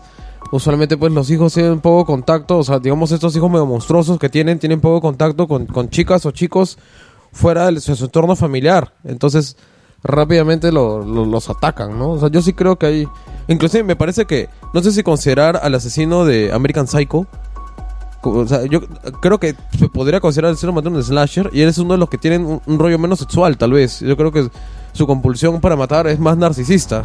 Este, pero tiene un rollo sexual, porque él, Recon- él, él, claro, él es este... Sup- eh, pero es súper narcisista. narcis- Se adora a sí mismo, ¿no? Se adora Claro. a sí mismo, o sea, incluso sexualmente. Se, se mira cuando tiene relaciones sexuales, o sea, es, No, claro, eh, pero... hay todo un rollo ahí también. Pero sin embargo, claro, eh, y sin embargo creo que es uno de los que tiene menos rollo sexual en comparación con otros, ¿no? O sea, porque digamos es más por un tema narcisista, no, no me parece que mate porque quiera pues de que en esa manera acercarse sexualmente a sus víctimas. Ah, no, en ese sentido no. O sea, por ahí, ¿no? Francis, y, y- y yendo a los orígenes, o sea, hablamos de Psycho. Este, ¿cuál, ¿cuál vendría a ser como que la evolución para llegar a los 80s, que es lo que, lo que nos, nos toca hoy? ¿Cuál sería la evolución de, de, los, de las películas de slashers? este bueno haciendo un pequeñito paréntesis a justo lo que estaba hablando de él de Leatherface este no o Masacre en Texas eh, Leatherface está basado en prácticamente en Ed Ed- Gein Ed Gein, claro que es este fue creo que el, el, el cómo se llama el hijo de mamá por excelencia y prácticamente fue eso el que le, le reventó el cerebro no esa relación con la madre desenterrar a la madre prácticamente tener a la madre al lado eso es, eso es o sea, una historia de terror, eso sí es, ¿no? Él sí ahí ha tenido un problema fuerte. ¿no? Francis, Hablando- hablando de- cuéntanos un poco de Ed Gein porque él es el, el- es un personaje real que es el papá de muchos asesinos Eh, famosos del cine. Eh, igualito que Aníbal Lecter, ¿no? Este, para meterle justo a estamos Ah. poniendo una canción de Slayer que habla de Ed Gein, se llama Sí. Mask. Este, eh, él fue un asesino en serie, si no me equivoco, ¿no? En la década de los 50 aproximadamente, que era muy apegado a la madre. Nunca había conocido otro, ¿no? Solamente apegado, eh, eh, lo que ella decía era ley. Y al momento de morir ella no pudo ver, no pudo hacer el despegue. O sea, no pudo despegarse, no pudo aceptar ese proceso como algo natural. ¿Y qué hizo? Prácticamente, bueno, entre otras cosas, la desenterró, la llevó a vivir con él. eh, así como también este Norman Bates y su madre, ¿no? También. Y este. Y bueno, y lo que él hacía era. Se dedicaba, digamos, al transvestismo con la, con la piel de las mujeres que él mataba. Pero no era que matara, digamos, por, por ¿cómo se llama? Por ese instinto de, ¿no? Que se, que se expresa en el slasher necesariamente, sino por, ¿cómo se llama? Por sentirse el mismo, como, es como un, tra- eh, era un travesti, prácticamente. O sea, literalmente entraba en la piel de esa chica. Entraba en la piel de esa Como en el silencio de los inocentes. Buffalo Bill. Buffalo Bill. Está basado en ese tema. Y como el Dr. Thredson en American Horror Story en la segunda temporada. También eso es otro deudor de King.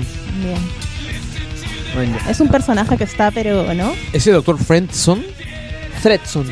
Ah, Thredson. porque el, el que el, el que está el, el, digamos El el Dr. hipo- Friendson. ese sujeto debe estar pues deseando entrar a la piel de alguien, ¿no?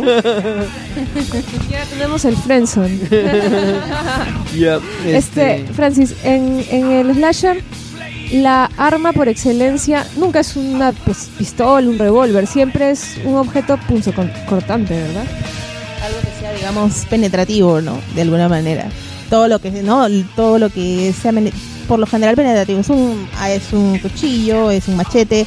Freddy Krueger tiene cuchillas en la mano. En, en- entonces, en el slasher pe- peruano que se haga tiene que ser con, con un destornillador, pues, ¿no? Claro. El temible asesino del destornillador de, del óvalo. En, en, en los slashers baratos de los 80, por ejemplo, hay hasta, ¿cómo se llama? Hasta perforadores, esos de, ¿no? De, de- Driller el killer. driller, el driller killer. Y obviamente es también como, si se dan cuenta, es algo fálico, ¿no? Mientras más grande, mejor, ¿no? Sobre todo, ¿no? Este, otro tema eh, repetitivo es que los personajes, las víctimas o los personajes que giran en torno a este asesino son jóvenes o adolescentes, ¿no? Y los adultos, salvo en algunos casos excepcionales, aparecen muy poco en, en este género, ¿verdad? El adulto en el slasher está es invisible. Es invisible o si o si no está invisible, normalmente va a desaparecer en algún momento. O sea, no tiene prácticamente voz ni voto, no escucha al adolescente es también, ¿no? Normalmente el adulto, por ejemplo, por lo general siempre es una presencia referencial, ¿no? O sea, aparece simplemente para, para hacer acto de presencia y para rescatarlos al final, ¿no? O si no es el rescate, a veces digamos es también como, ¿no? Es víctima, o un policía, un este, ¿no? Alguien que no creyó, que a la hora, que cree muy tarde, ¿no? Justo creo que un minuto antes de morir o algo así. Pero se me ocurría, por ejemplo, esa película donde el héroe es un adulto, gordo, gordo, medio pelado y con colita, que es este Phantasm. Fantasma, ¿de quién es?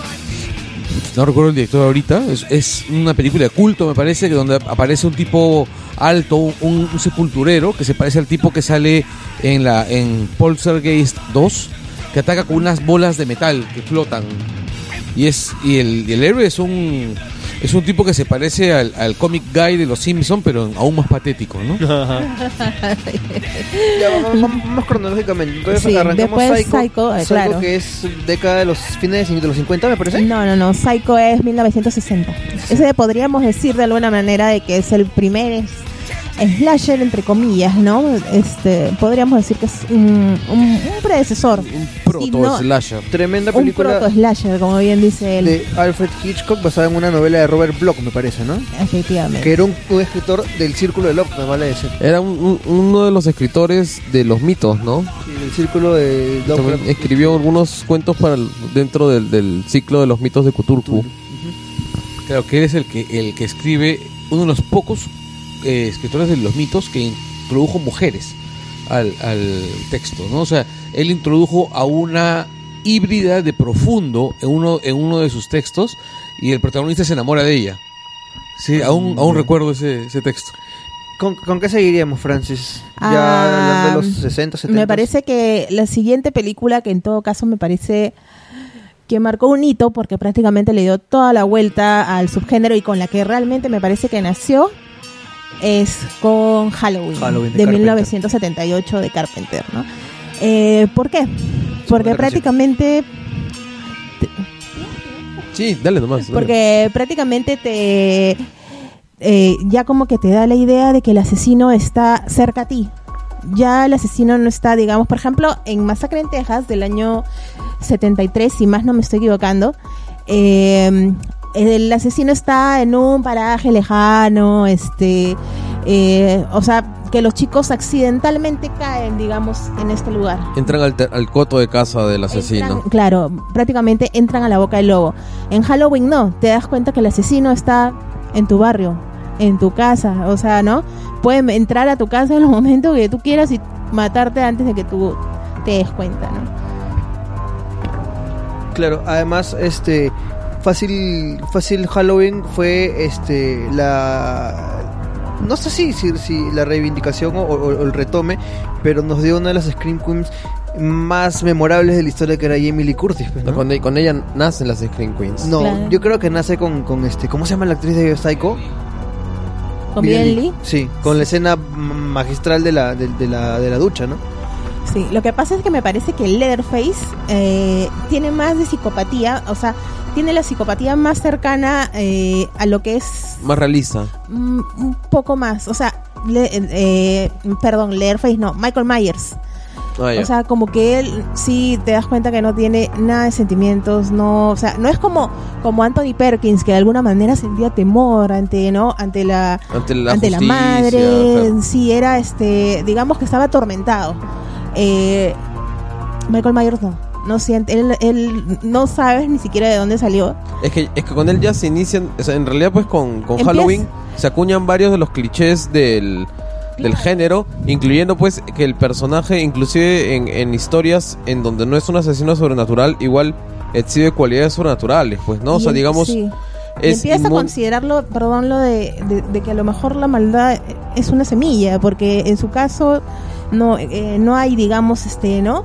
No hay ninguna razón, no se ve en todo caso, solamente se ve la obsesión que él tenía hacia la hermana y, nada más de eso. O sea, y era un niñito de seis años, obviamente, cuando no sucedió lo del crimen, ¿no? Es- eso te como que te da a entender que es una semilla del mal, ¿no? nada más. Entonces casi una- en, los, en los slashers el asesino es casi una fuerza de naturaleza, pues, ¿no? O sea, te lo presentan pues como una fuerza de naturaleza e inclusive en aquellos slashers que tienen cierta carga moral, donde pues, ¿no? Como historias seleccionadoras, ah, es una fuerza natural, es una fuerza moral también, ¿no? Que castiga a aquellos que, que transgreden los límites de las sociales. Pues, ¿no? Sí, justo, este, bueno, en el fallido programa conversábamos de, de este tema, ¿no? De cómo este, estas películas también transmitían lo que el way of life americano quería establecer como, como estándar, ¿no? O sea, los primeros en morir siempre es la pareja calentona que se va a tirar al bosque o al mirador, ¿no? Este, y ellos son los primeros en, en caer, ¿no? O los adolescentes, este, juergueros que se emborrachan y se salen drogan. y se drogan y salen y también son los primeros que, que, que mueren. Y normalmente la que queda un poco hasta el final, bueno, ya iremos viendo las categorías, ¿no? Es la más Este, virtuosa. Es la más virtuosa, la virginal, ¿no? Sí. Ya, este, paréntesis rapidito, este, retomando Halloween, eh, ¿les gustó el, el, remake de Rob Zombie? Ah, me parece una propuesta, digamos, no me llenó del todo como me debería haber llenado, pero pero este creo que fue en todo caso, al menos la primera me pareció una propuesta interesante. Él quiso, yo pensé que era como una secuela, no una secuela, sino un remake, pero él ha querido hacer parece una precuela o algo parecido, ¿no? De- no, sí, pero sinceramente creo que Zombie Rob Zombie creo que se ha lucido mejor con sus otras dos películas las anteriores, anteriores. sí, las primeras. Más que con Estoy Halloween y Halloween 1, y Halloween y el, y el otro, ¿no? Halloween 2 creo que es, no sé. Pero este me gusta más la estética y todo el planteamiento que tienen sus otras dos películas anteriores. De acuerdo con eso.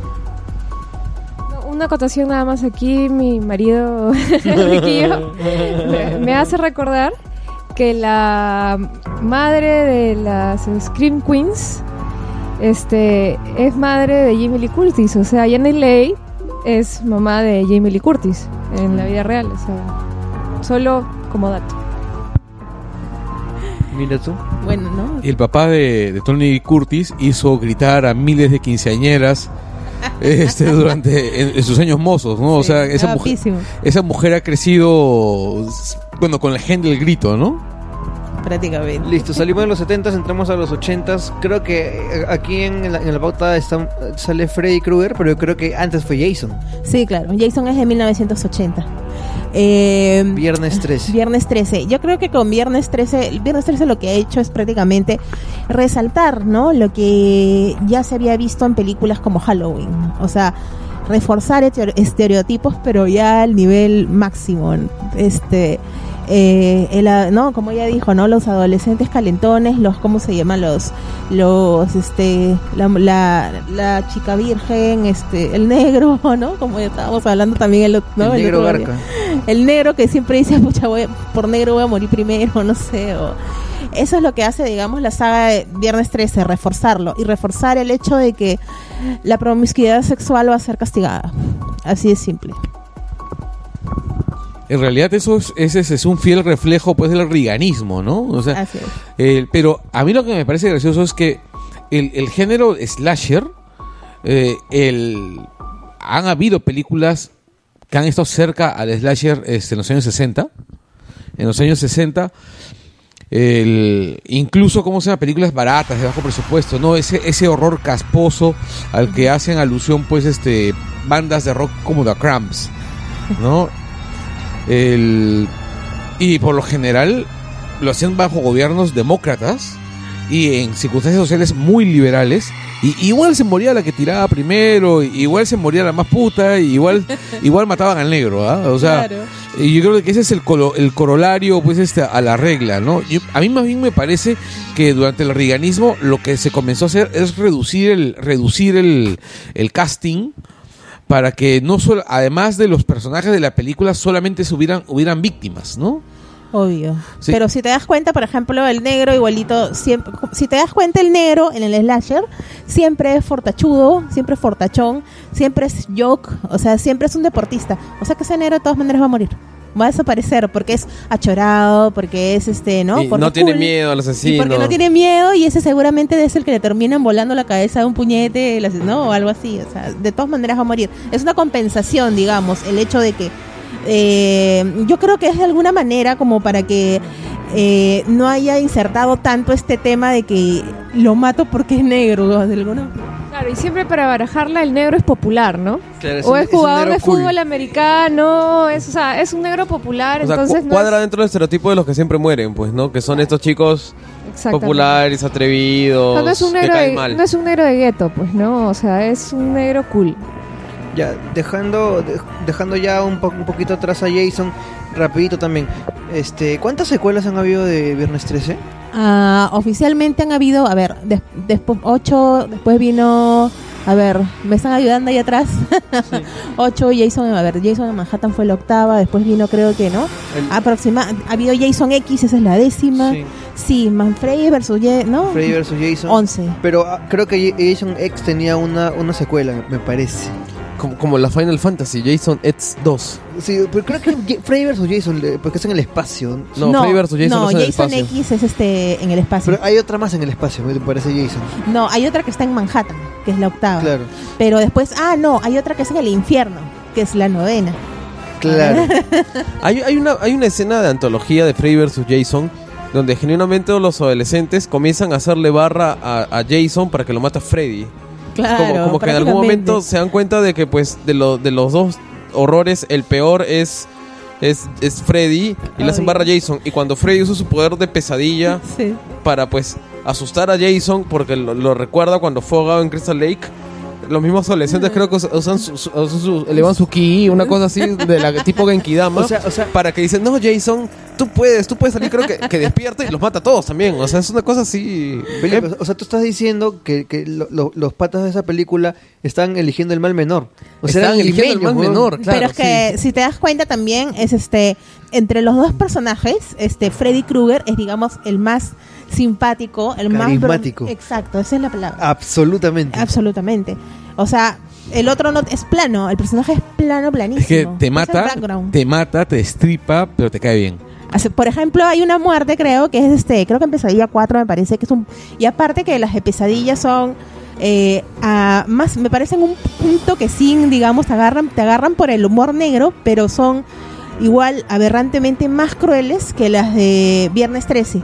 Por ejemplo, te matan a un pata que está en silla de ruedas, que es sordo, que no, o sea, gente con la que mm, tú por lo general no te meterías. O sea, que ya parece un, un chiste padre familia. ya. Sí, pero te lo ponen a manera de, ¿no? Y en los 80 como que eso era pues, ¿no? Un poco político, ¿no? Pero este, pero te lo hacen a la, a la manera graciosa. Por ejemplo, el pata que tiene acá su, su, su cosa esta del oído, su no sé cómo se llama, Su implante coclear. dispositivo de mejor auditivo. Sí, y el pata tú lo ves a Freddy Krueger este, prácticamente, ¿no? Como arañando, ¿no?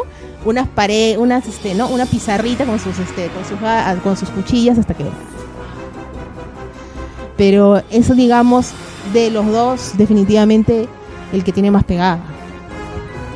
Que este Pesadilla mientras iban avanzando las películas, o sea, la 1, la 2, se, se fue, fue agarrando más el tema humorístico, ¿no? Cómico también, ¿no? Y Yo me acuerdo hasta la 6, que creo que es la, que seis aparece la, muerte hija. de Jason, sí. Donde aparece la hija, Perdón, la muerte ¿verdad? de Freddy. Exacto. De Freddy. De este Pesadilla. Sí, de Freddy Krueger. La sexta es la muerte de Freddy. Claro. Perdón, sí, la muerte de Freddy, Claro, que donde sale la hija. donde sale la hija. Y ahí incluso a- a- hacen referencia al videojuego, me parece. Claro, claro.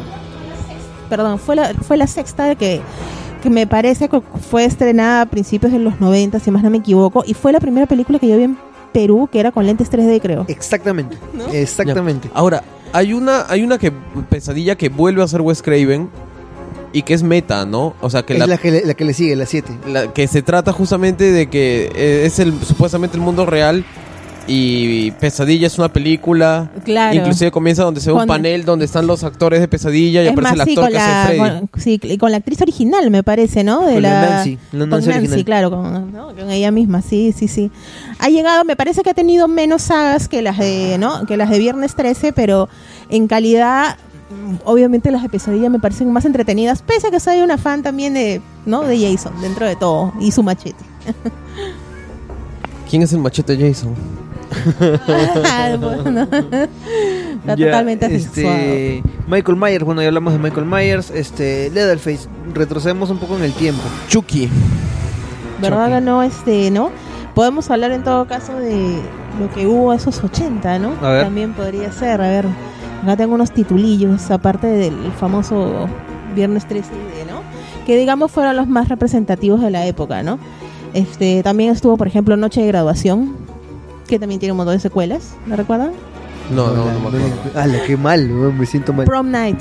Prom Night. Hace- Eh, hubo un remake hace- hace que es fatal, la verdad, el remake Sí. es horroroso. Hace poco. Es de de una ¿cómo se llama? Bueno, hay, me parece que hay dos diferentes, ¿no? Porque hay uno que es con Jamie Lee Curtis, que es de de que incendian, digamos, a la reina del baile el día de, ¿no? de su graduación, algo así. Y este y la tienen encerrada y este y regresa como en espíritu, se reencarna en alguien para tomar venganza a manera de, ¿no? Con el- no, obviamente con cuchillo, ¿no? Este, Y este, el- ¿cuál es esta película, este, este, este slasher con vampiros clásico que el- le hicieron un remake con, con David Tennant, el de Doctor Who, hace poco? Sí, Friday Night. ah, Friday Night. ¿Es un slasher o es...? No, no, no. Más va para vampiros. Más va para Ok. vampiros. Es otra buena edición, la verdad.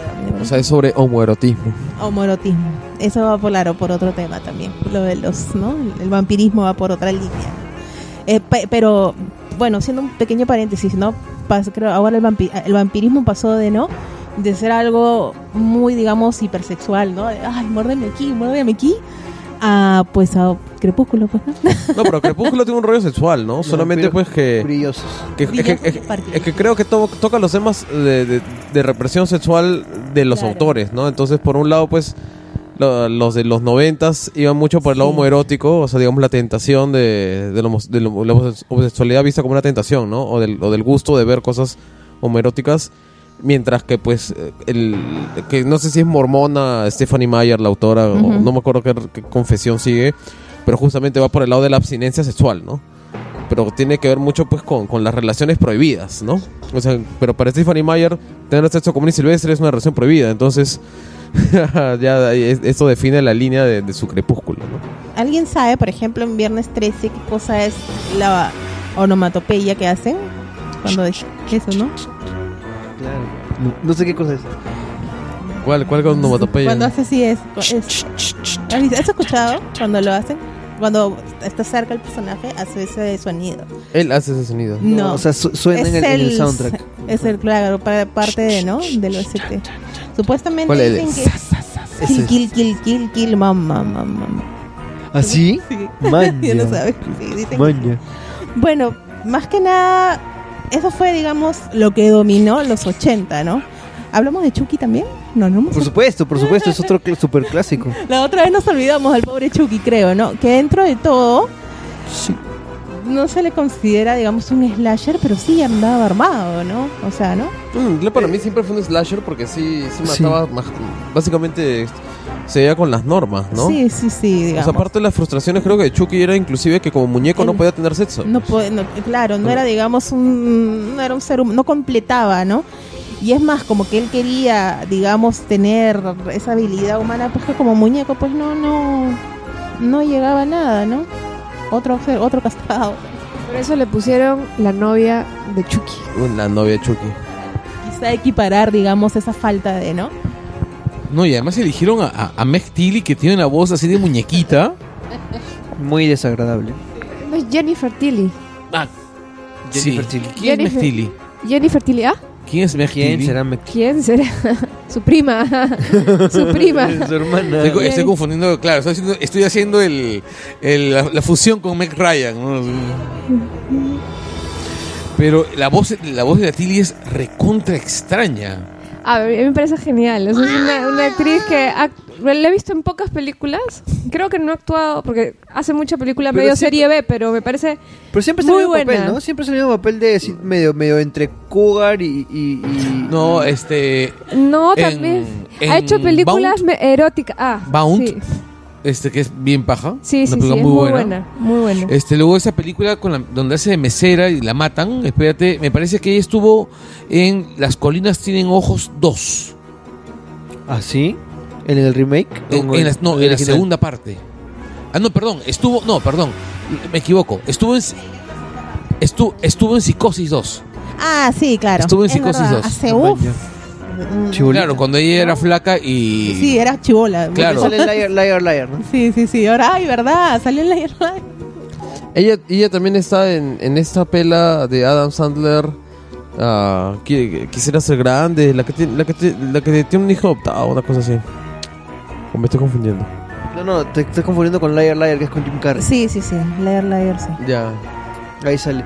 Ya bueno, no estamos hablando de Jennifer Tilly. Sí, ah bueno, y la segunda mitad de los 80, perdón, se llenaron de más tetas y más, ¿no? Y un poco más de sexo y de películas baratas que daban, si no se acuerdan, en, en Canal 2 quizá, ¿no? En Función Estelar. También. en Canal 13 a las No, cuatro- Cine Millonario era... ¿Cómo era el que se Cine Millonario los domingos No. era Función Estelar. Función Estelar y estaba llenecito de películas slasher eh, entre medio pelo, ¿no? Para abajo. O sea, ¿no? Casi todas bien bastantes casposas, como dicen. Había un, había un slasher medio raro que andaban repitiendo continuamente en Canal 13, Ujú. donde salía una tipa chata, hipertetona, a la que andaban y que siempre andaba así de piel roja. O sea, así le- o sea, la tipa era blanca, medio rubia, y siempre salía de piel roja entonces en, en todas esas pelas y al- las películas eran recontra básicas era las tipas se, las tipas se perdían en la mitad de un lado Sí. a la mitad de la película a una o dos eran violadas por alguien y después este ese el, a las demás las perseguían para matarlas y un policía las salvaba todas eran iguales y eran todas distintas ¿ah? Ahora, am, ¿qué de los noventas, qué otro tipo de slashers aparecen? Porque hay un pequeño revival con Scream, ¿no? Ah, sí, efectivamente. Ah, con Scream hubo, digamos, más que un revival, claro, fue como un pequeño un homenaje más bien, ¿no? Que un homenaje que se convirtió en, ¿no? en algo bastante grande, bastante exitoso. eh, donde se retomaban todos estos tontos estereotipos, este, ¿no? De que habían recogido, ¿no? De recogieron todos los estereotipos de los años 80 para para sumarlos en, ¿no? En esta película, ¿no? Digamos. También en los noventas está este sé lo que hicieron el verano pasado, ¿no? Que es más o menos también este Un- un re- recogiendo todos los, los cánones del slasher ochentero y mezclándoles todos en una fórmula pues este vendedora, ¿no? Claro, o sea, es, Scream yo creo que trata de, de, de construir y en la misma pela para el final Claro. reconstruir el slasher. Porque al comienzo es una deconstrucción, pues porque justo creo que, que hablan pues, o sea, todos ellos están muy versados en, en- o sea, son muy fans de las películas de slashers. Sí, se saben todo y, de y comienzan a hablar de los ¿no? clichés, los estereotipos. Ya, ah, los mismos asesinos son, son chicos que están tan, tan obsesionados con estas películas que cometen los crímenes siguiendo los patrones. Exacto. Ya, y al final se vuelve en sí mismo un slasher que cu- cumple con todas las normas, Claro, ¿no? y como que se vuelve más interesante cuando prácticamente eso se empieza un poco a romper, ¿no? En el sentido de que hay, este, bueno, no contra la película, pero, pero como que empieza a romperse, digamos, ese orden que debería haber habido en el slasher, ¿no? A partir de cierto momento. Pero este, pero sí, más que nada, esas fueron las que más resaltaron, porque para mí los 90 fueron un tiempo un poco perdido. O sea, el slasher ya se había desgastado bastante ya a partir de la segunda mitad de los de los 80 ya estaba demasiado desgastado. Ya era demasiada demasiado lucimiento de, de, de, no de torsos desnudos y chorros de sangre y este y la gente ya necesitaba, ¿no? Eh, un este, ¿cómo se llama? Un respiro, ¿no? Ah, hay un slasher que me parece que yo mencioné no sé si mencioné la vez pasada, pero me gustó bastante. Y su remake me parece de verdad terrible, pero es muy bueno, que es este eh, Sangriento San Valentín. Pero Bloody Valentine, justo lo, lo- Ajá, lo mencionaba eh, acá atrás este Juan Carlos. sí, sí, sí, eh, My Bloody Valentine creo que se llama en inglés. Que la verdad el otro día vi el original y me pareció, pero, fucha, excelente, la verdad, súper recomendable. Ya, oye, este, y de, este, derivando del, del slasher un poco, este, no sé, no, no creo que no se puede considerar como slasher, pero tenemos que de todas maneras hablar pues de películas como eh, El silencio de los inocentes. Sí, ¿ya? claro. Y de todas maneras, como que no, en- no entraría, es más que nada como un policial, un thriller, ¿no? es un Pero, thriller. pero tiene características que definitivamente lo, ¿no? Lo echan un poco en el tema, ¿no? Claro, O sea, para, para la secuencia final es, es bien slasherífica, Sí, ¿no? claro, es súper slasherística, ¿no? Sí, El personaje es definitivamente slasher, ¿no? Claro. Con, bueno, con sus particularidades, si es que hablamos al menos de Aníbal Lecter, ¿no? Es otro, es un, es un asesino, digamos, es un psicópata, pero es un psicópata educado, ¿no? Con otro background, digamos, ¿no? Pero Buffalo Bill, por lo Claro, menos, ¿no? es, es más... ¿Cómo era? Po- pon- ponte la loción y frótala. ¿Cómo Claro, sus frases? Ani- Aníbal Lecter, este, por, por lo oculto que era el indigente, lo hacía más peligroso incluso que el mismo Buffalo Bill, ¿no? Este, pero Buffalo Bill sí tenía todo este tema de travestismo que hablábamos este, hace un rato, de querer eh, eh, convertirse en mujer utilizando la piel de, de las mujeres que... Es un recurso que- casi al, a, a, este, al modo variano, ¿no? Exactamente. Pero mira, Como la, la piel que habito. Exacto, sí. En realidad, yo cuando, cuando vi El Silencio de los Inocentes por primera vez, el, a mí Aníbal Lecter me, me parecía un soldado nazi, ¿no? O sea, el nazi arquetípico, ¿no? O sea, el, el ario de la Segunda Guerra Mundial, sumamente instruido, que, que podía tocar a, este, con, con, el, con el criterio y, y la, y la propiedad de un pianista de concierto pero que podía manejar un campo de concentración sin el menor remordimiento, ¿no? Y que probablemente sea un tipo capaz de leer a Schopenhauer y entenderlo, ¿no? El, el, o sea, Lecter siempre cuando yo lo, yo lo veía y me parecía tan, tan gracioso que se convirtiera en una figura de culto, cuando a mí me parecía una deconstrucción del, del, del asesino, de- del, del superhombre asesino, ¿no? O sea, yo lo miraba y era, era Goebbels. Trabaja con, o sea, es un pata que te manipula. Precisa- precisamente lo mismo que Goebbels, ¿no? O sea, el, el, el rollo Claro. exacto.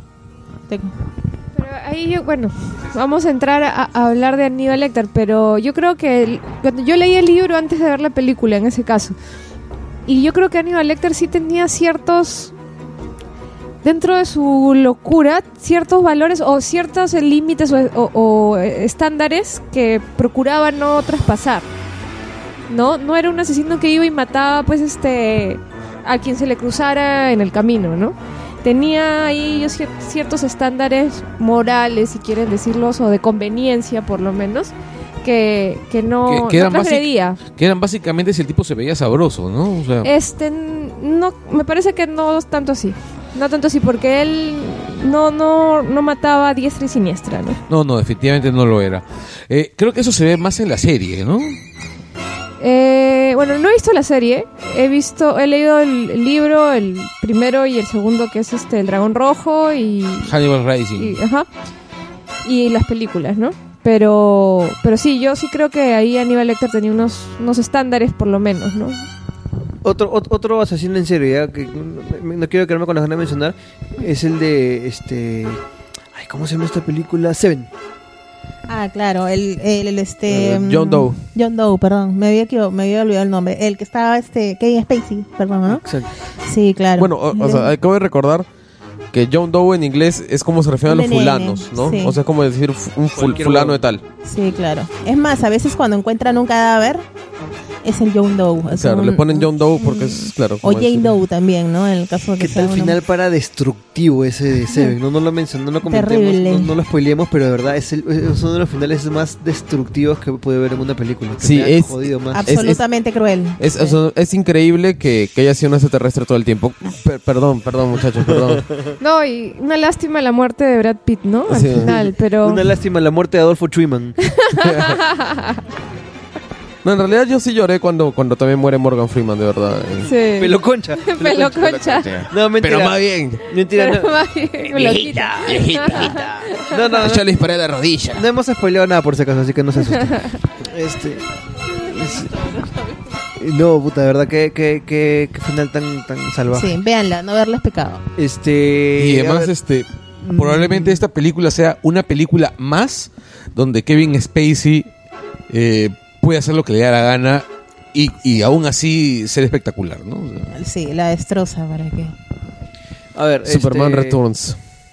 Ah, ah, es, Claro. es una por buena supuesto. película Superman Returns. Yo nunca voy a dejar de defender esta película. pucha, yo amo a Kevin Spacey, esa película me pareció horrible. No, a mí me parece que- un gran Lex Luthor. weón. Claro, es un Lex Luthor espectacular. Es que no sé, para mí Jim Hackman es pucha, para mí no. Para, para mí es, De es, es chibola, un asco de película, Jim pero... Hammond es un gran actor, Este, eh, pero ese, ese Lex Luthor no me gustaba. Sí. Sí, ay, no sé. Mira, así como a mí no me gusta el, el Luthor de Nicholson, El Joker. Ah, eh, perdón, el, el Eh, Joker de el Nicholson, Joker. ese, el, el, el Luthor de, de, de Hackman, o sea, es un bufón. No me ¿No es un joda. bufón? Claro que- No, no, por supuesto que no, es Ay, un de verdad, genio, no sé es un nada. genio. Inteligente. Es un tipo brillante, es un Sí. tipo sin sentido del humor. Así es. Es que lo que pasa es que el Joker está definido por dos grandes Jokers, que es Mark, Mark Hamill, Hamill, de todas y, maneras. y Heath Ledger. Y Heath Ledger. O sea, y lamentablemente esos ya son los dos compases que tiene el Joker, pues, ¿no? O sea, qué tan Mark Hamillesco o qué tan Heath Ledgeresco es, pues, ¿no? El Joker de Nicholson en realidad es George Romero con un poquito más de, de mala baba. Punto. O sea, Sí. Sí. Ya, retomemos, retomemos el, el tema. Ya, a ver, yo les quiero hacer una, una pregunta a cada uno, ¿ya? Este, vamos a mencionar cada uno dos slasher con, que, que, que recomendar a la, a la gente. Men- Mencionemos este director, este, de repente por ahí años si se acuerdan, como recomendando. Este, ¿quién quiere comenzar? Ya, yo voy a arrancar. Felipe. a uno medio caleta, pero pues yo era bien chivolo cuando lo vi. O sea, posiblemente no lo veo, me parece horrible, pero sí me marcó que fue Candyman. A Candyman. Claro, eh, película claro. del 91-90 me parece. Ya, fue el- el fue de los más representativos también. Es más, yo, como mencioné la vez pasada, yo no la he visto todavía, pero no es una película mala por lo que he escuchado. Es más, he escuchado mejores comentarios sobre Candyman que sobre I Know What You Did Last Summer, por ejemplo. Es que- es que sí la recuerdo muy atmosférica, ¿ah? O sea, era esas películas en que yo estaba, pues, digamos, con... O sea, en que me tapaba la cara y, y dejaba dos rendijas para ver a través de, de los dedos, Y ¿no? me gusta, digamos, este, no he visto, pero me gusta la premisa de la Bloody Mary, ¿no? Que Claro. también, yo la verdad, cuando, cuando escuché eso, yo tenía pues prácticamente pues 10 años, no, 9 años y yo, y este, y escuché cómo era, obviamente, si saben el, el mito de la Bloody Mary, acá Carlos les podrá explicar, ¿no? Carlos, A ver, a ver, no, Carlos suelta. o... Lanza. No, yo lo explico, lo explico. Ya, Sí, el ya, mito de. Bloody Mary es que te para frente al espejo, Ya. ya, y, y usualmente, pues, en el mito se involucran a veces una vela prendida o tijeras, usualmente es tijeras, Ya. ya, y, y tienes que decir el Bloody Mary tres veces. Ya. Como Beetlejuice. como Beetlejuice. ¿ya? En realidad Beetlejuice también bebe de Bloody Mary. Y cuando dices tres veces, ¡pum! se aparece Bloody Mary atrás tuyo y te mata. Entonces, eh, juega pues con esta idea de, O sea, de ponerte un reto absurdo pa- para, para que no lo hagas o tentarte de hacer algo Pero así. me y darte un pasaba, por ejemplo, ¿no? de que pucha, que estaba ahí, estoy en la noche, sí, bañas, o, o, o, o o, o, o entraba al baño, ¿no? Y este y me aco- y estaba el espejo al lado y, y me acordaba de la nada de la Bloody Mary y decía, no, no, no, cacha- no, no, no, no, no, no, no, no, nada de eso, nada de eso, nada de eso. O sea, me trataba de bloquear la mente. miedo.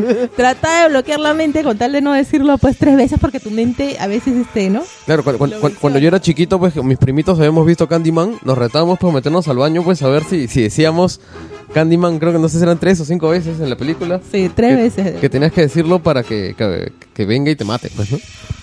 Beetlejuice, Beetlejuice, Beetlejuice. Y nos acaba de condenar Carlos Verdeman a media hora de, de diversión con, Con Bruce Keaton.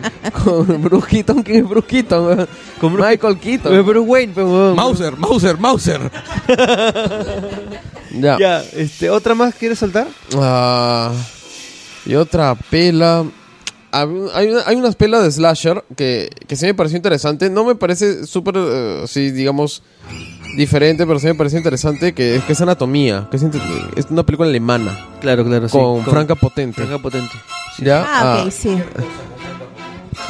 eh, y Franca Potente pues está potente. ¿ya? Y, No está guapa. Pero digamos, a mí, a mí me gustó la película pues porque tiene una premisa, digamos, bien creepy, que es esto de, De de, los que, es en, cadáveres. eh, de que es en la Facultad de Anatomía Claro. donde, donde hacen estas maquetas con cuerpos humanos reales Sí, Como lo que se ha hecho, la verdad. y, acá, que, ¿no? y que de verdad existen, ¿no? Inclusive Claro, vamos en pulmón. un show. El Badis, claro. Y que y por sí siempre tiene su historia.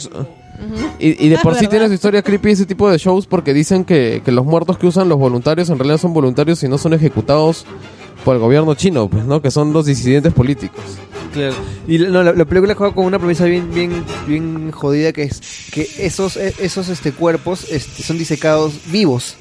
Y eso me parece la cagada, pero, weón, es la cagada. Ah, voy a verla, voy a, voy a descargarla. Sí, es bastante simpática, Nato. Sí, porque, o sea, eh, tiene, un, tiene una apariencia superficial que, que es de un slasher de alguien que mata y todo lo demás, pero le meten cierto trasfondo de corrupción muy antiguo, ¿no? Muy europeo, o sea, que tiene ciertas cosas que te recuerdan a From Hell. Entonces, No, que es muy alemán. El cine alemán por lo general siempre, siempre mete al gobierno de alguna manera, ¿no? sí. A ver, este, ¿quién va? ¿Me vas tú, Fran? Ah, no, este, Yo voy a recomendar dos clásicos. No, no, este... pero slasher, Necromantic y no es es slasher. slasher. ¿ves? Claro, o sea, voy a recomendar un clásico que es netamente un slasher. El gore, ese es otro, otro Claro, tema. que es este, que es eh, Las colinas tienen ojos, que es posiblemente uno de los primeros slashers que me ha hecho tener pesadillas. Wes Craven, también me parece. También, por supuesto. También, igual que la última casa a la izquierda, de la Esa misma es época una también. bestialidad, weón. Claro. Y una película bastante más antigua, que no es exactamente un slasher, que, es, que está más cerca del thriller, pero tiene algunos elementos de- del discurso slasher, ¿no? Que se llama M. M, que es este obra de, de uno de, los, de las duplas más geniales de la historia del cine, que son Fritz Lang y Thea, Amor, no. y Thea- Ah, sí. Es M, M The Last Vampire, algo así. no, Es alemana, creo. ¿no? M, este, sí, efectivamente. M, este, el asesino de Düsseldorf. Ajá. También. Y el título original se iba a, llam- iba a ser M, los asesinos están entre nosotros. Pero como, pero como estaba ascendiendo el partido nazi al poder, y Fritz Lang era un conocido antinazi, y su esposa, que era la guionista, era una conocida miembro del partido, este, eh, él comenzó a temer por su seguridad, ¿no? Y le cambió el título. Es la historia, es la historia de un asesino mataniños que no sé qué Eh, que es real, creo. Peter Dusseldorf, creo. ¿no? Exacto. No, Düsseldorf es la ci- la ciudad alemana donde No. estaba. Pero no tengo Era Peter Lorre, el actor. Eh, sí, pero era. eh, claro, sí sé que la historia es real. No he visto la película, pero sí. Yo ¿no? a- aún recuerdo la primera escena, ¿no? Yo la vi con 14 o 15 años en Canal 7, gracias Canal 7. Ve, El tipo está silbando El Rey bajo la montaña. Exacto. Y este hay una niñita jugando con una pelota por ahí y de repente se enfocan enfocan este la espalda del asesino, enfocan la chibola está enfocan a la chibola mirando a, a- en- enfrente con su pelota y después ves la pelota sola en el parque Ah, no necesitas más. Y todo, es- todo es en off, es un asesino serial, pero el, el- el lenguaje es perfecto y, y el- y la sensación de terror, incluso cuando lo cazan, cuando, la- cuando, cuando comienzan a cazarlo para cuando ya lo han descubierto, me recuerda mucho a lo que luego sería la cacería por Freddy. Ah, claro. Pero si se dan cuenta, por ejemplo, es bien difícil que en una película de, ¿no? Slasher te maten como perritos o niños también. Con muy pocas excepciones que creo que ya se han ido dando a partir de los últimos slashers que se han dado los últimos años. Ahí Claro, ya se han dado más libertad en... Es que mira, para matar, a una, para matar a una persona solamente necesitas una pistola. Para matar a, a un perrito necesitas no tener corazón. Exacto. Es como que, ¿no? Ya es un límite también que cruzas, ¿no? O sea, son cosas que por lo general la gente pues no, no, no quiere ver, ¿no? No. Aparte que ellos están haciendo cosas malas, este, ¿no? Entre comillas, ellos mátenlos, ellos sí castigan. No, en realidad el tema es este. Yo pienso que, que mucha gente, que, el- que la gente se va a reír cuando maten a alguien. Cuando eh, eh, la gente que va al cine, la mayor parte hace, hay un hay un convenio tácito, hay un contrato tácito en el cual están renunciando a la incredulidad, pero saben perfectamente que es una fantasía. Eh, ya no estamos en los tiempos en que la gente salía a disparar del cine porque pensaban que el tren nos iba a atropellar. Sí, claro. El- pero sin embargo, el ver. Pueden ir y ver que maten al negro con- de la misma manera como alguien en la calle se ríe cuando alguien se cae. ¿Ya? O sea, es exactamente ya lo sabe, ya es, sabe, es exactamente lo mismo, ¿no? Es la capacidad de reírte de la desgracia del otro. Pero sin embargo, ver que maten a un perro, para cualquier persona, va a resultar crueldad innecesaria. Habla muy bien de nuestra... de Nuestra sociedad en cuanto a prioridades. ¿no? Está bien. Solo diré No, pero está bien, me parece bien. tres palabras. No, dos palabras. Soy leyenda. Pero quienes mataron al perro no eran humanos. pe, huevón. La madre. La gente se va, se va a picar. Uno, uno quiere ser sutil con los spoilers y viene Carlos Verdeman y dice Rosebud era el trineo del huevón ese. Mira, cuando, pa- cuando en series de televisión se ha pasado más de una semana, no es spoiler, es que tú eres un idiota. No, no, no, Si- no, no. si no, ha- no, no, si es- hay tanto, tan- tanto, tanta huevada que consumir, weón, que, que no, no, eso no Mira, justo, es como... weón. No, mira, es como la gente que no ve Games of Thrones en el capítulo de la No, semana no, no, no, no. y, es, Shh, por favor, por y el domingo en la noche, No, o el lunes en la noche, o el martes en la noche, están que se volumen, Vamos a quejan. bajar el volumen. Matan a... No, no, cállate, cállate. Matan a Sean Bean. Este, bueno, todas las películas se muere, se muere Sean. No, Shambin. Ya, este, Sí. eh, claro, apenas este, lo ves en el casting, sabes que va a morir. Cuando anunciaron el tráiler de, de, de esta pela, ¿cómo se llama? Jupiter, Jupiter Ascending, Claro. como se me sale Shambin, todo el mundo dice, ah, ya spoiler. sabes que va a morir. Un spoiler que, que te anuncien su, su participación. Ya, este, Fátima, ¿tú eh, recomiendas dos slashers? Uno, uno que recomiendo es uno más o menos reciente, bueno, hace unos 10 años.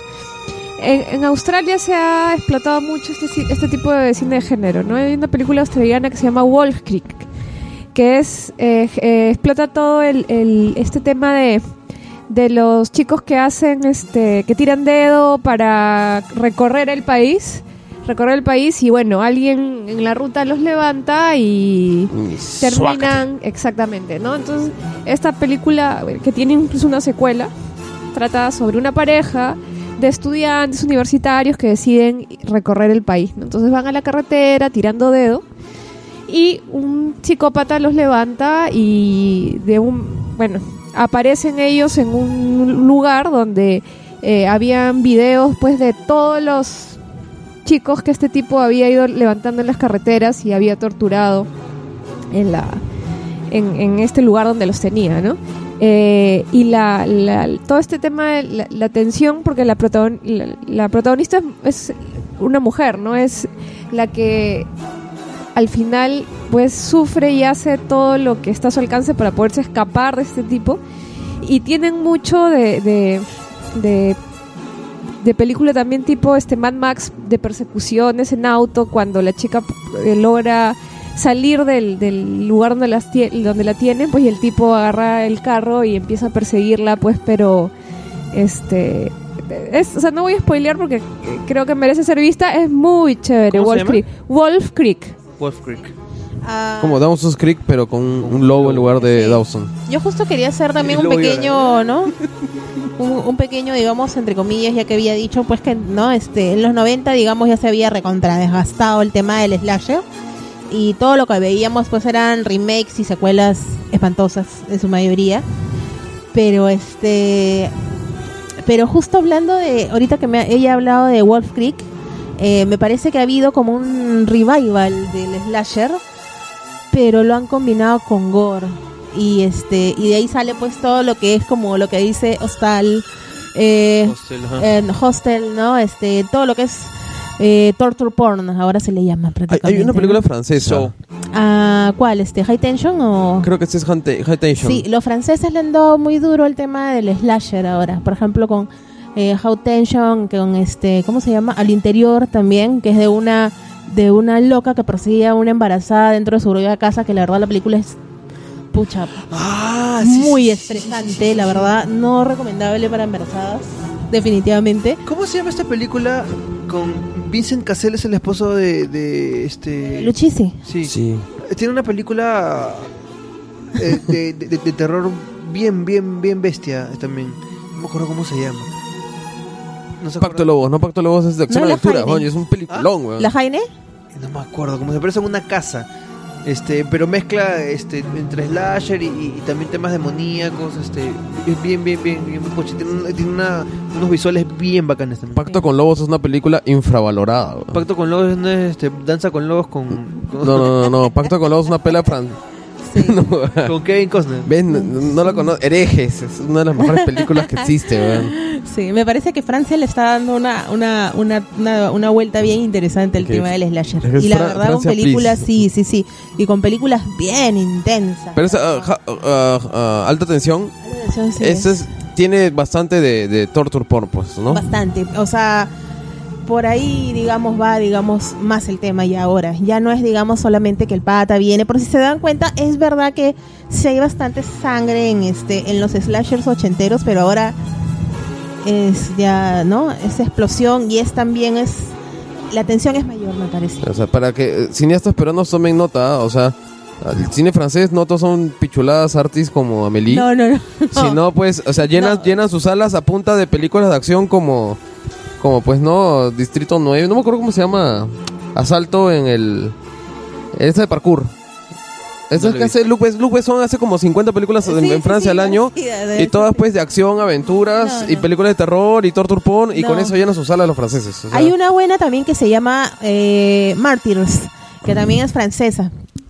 Pero ojo, también la llenan con esas adaptaciones asquerosas de Asterix, ¿ah? Ah, claro. Que esas vainas son una ofensa del cine, ¿no? Claro, pero es- eso es lo que yo digo, pues, ¿no? O sea, que, que o sea, de acá nos llegan algunas de las joyas del cine francés, pero también producen, Sí. pues, un montón de cosas populares, ¿no? Completamente populares. Yo y, la, prim- obviamente y la primera sí- serie sí es buena. Y bueno, entonces significa que no estamos tan lejos del cine francés, solo necesitamos las joyas.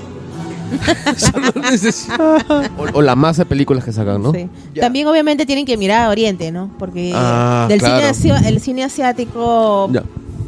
De estas películas ah, De orientales que pueden ser, la- la- las creo que las que más es fácil que lleguen acá son las coreanas de terror, ¿no? Las japonesas. Las japonesas o las coreanas. Sí. ¿Cuáles cuadran, cuáles las considerarías slashers? Porque hay unas que tienen su estética sobrenatural, tipo el aro. Ellos agarran más el tema sobrenatural, es cierto. O sea, pero por lo el general. slasher puede ser sobrenatural, pero dentro de los códigos del slasher. Am, Audition puede ser. Audition Todo qué lo que hace tan bestia en también general, ¿no? este, ¿cómo se llama? Este... En Takashi Miike Kill- Sí, Takashi Takashi Takashi Miike. Miike. Takashi Miike. ah, Per- este- Perfect Blue es un slasher clavado. también Ah, también Ichi de Killer de alguna manera también. Más o Vas- ¿Le va un poco más o no? Pero Perfect Blue sí es un, sí es un Pero sí, slasher Audition clavado. sí, ¿ah? definitivamente. Sí, Au- Audition es un slasher, en- en- en- me parece que sí, pues en, en todas las de la ley, ¿no? Solo que es, es raro ver que el, que el asesino es una mujer. Spoiler. No, no es spoiler, No es es desde el comienzo, de, lo- lo- sabes que, la- que- que sabe- que es, un- es una Pero- película de asesinatos y la protagonista es una chica porque sale en la portada. Este, hay una escena muy, muy, muy, muy fuerte en Audition que no, no, no llega a ser brutalmente, a- abiertamente destructiva. Este, No la veo. No, no, no, no, no, no, no son spoilers, simplemente lo, lo- voy, a, voy a contarles un poco cuál es el, el feeling que, que tienes viendo esta, esta- esta escena. O sea, no es grandilocuente, sino que con la sutileza te, te vas a voltear la- el, el pellejo terriblemente. Ya la verán. Espe- espero, espero que la vean. Sí, Espero que sí. la vean. Yo de verdad creo que no veo muchos en, en Asia, digamos, muchos asesinos, este, ¿no? Eh, es más, creo que su índice de, ¿no? De asesinato en serie es bajo ellos comparado No, no, con... no. Eh, ¿Te refieres a asesinos en serie reales? Sí. Son varios y son bien creepy. No, son bien hardcores, pero comparado, por ejemplo, con Estados Unidos, es bajo. No, mm, en verdad no sé, necesitaría ver cifras. Porque de pero, verdad, sí digamos. son, pero sí son hardcore, de hecho que sí, o Yo- sea, de, de, de, de chinos así que cortan la mano de niños y sea- las dejan regadas, eso sí, definitivamente sí hay. Yo he Japos, pasado- perdón. Yo he pasado un tiempo en Japón y. Y maté un par de Y chibolos. maté un par de niños y usé. su- Ya.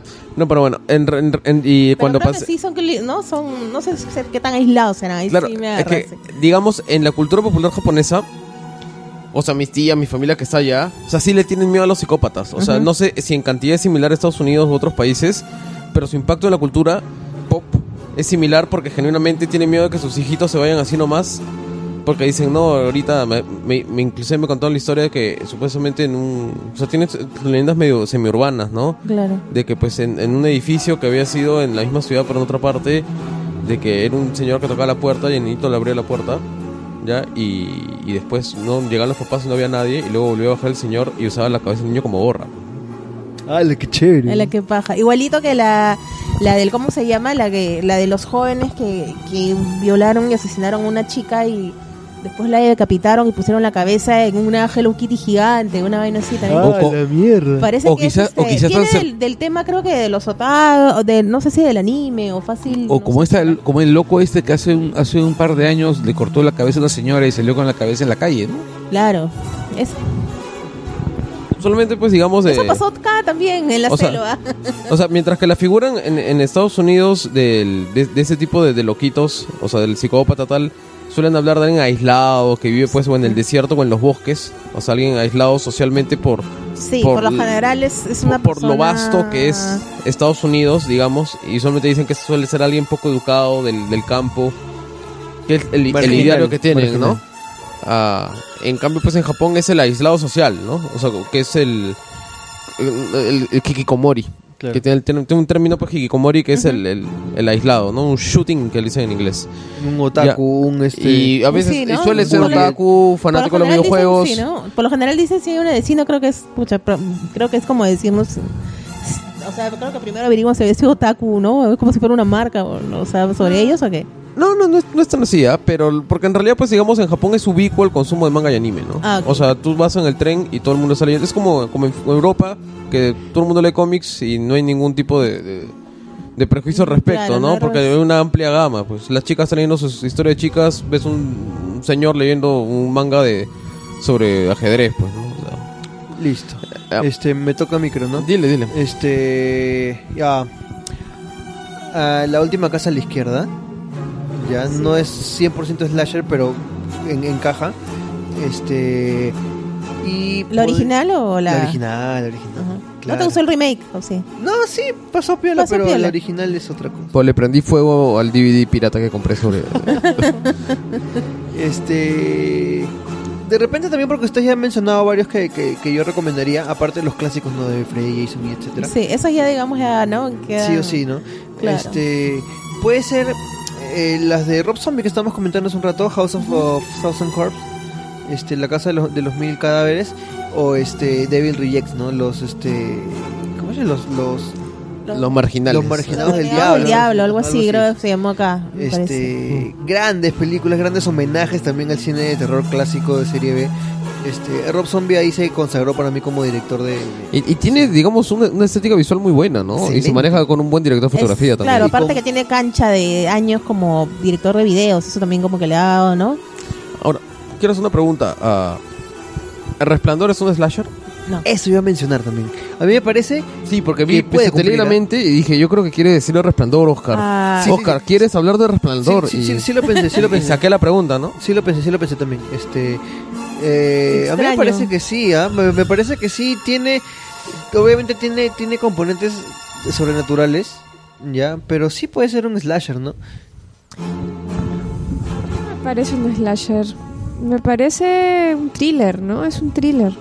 Sobrenatural. Pero sí, sobrenatural, pero slasher me parece que no cumple con el canon, ¿no? Del, del slasher. Tiene ahí sus, a mí sus la escena, guiños, pero no...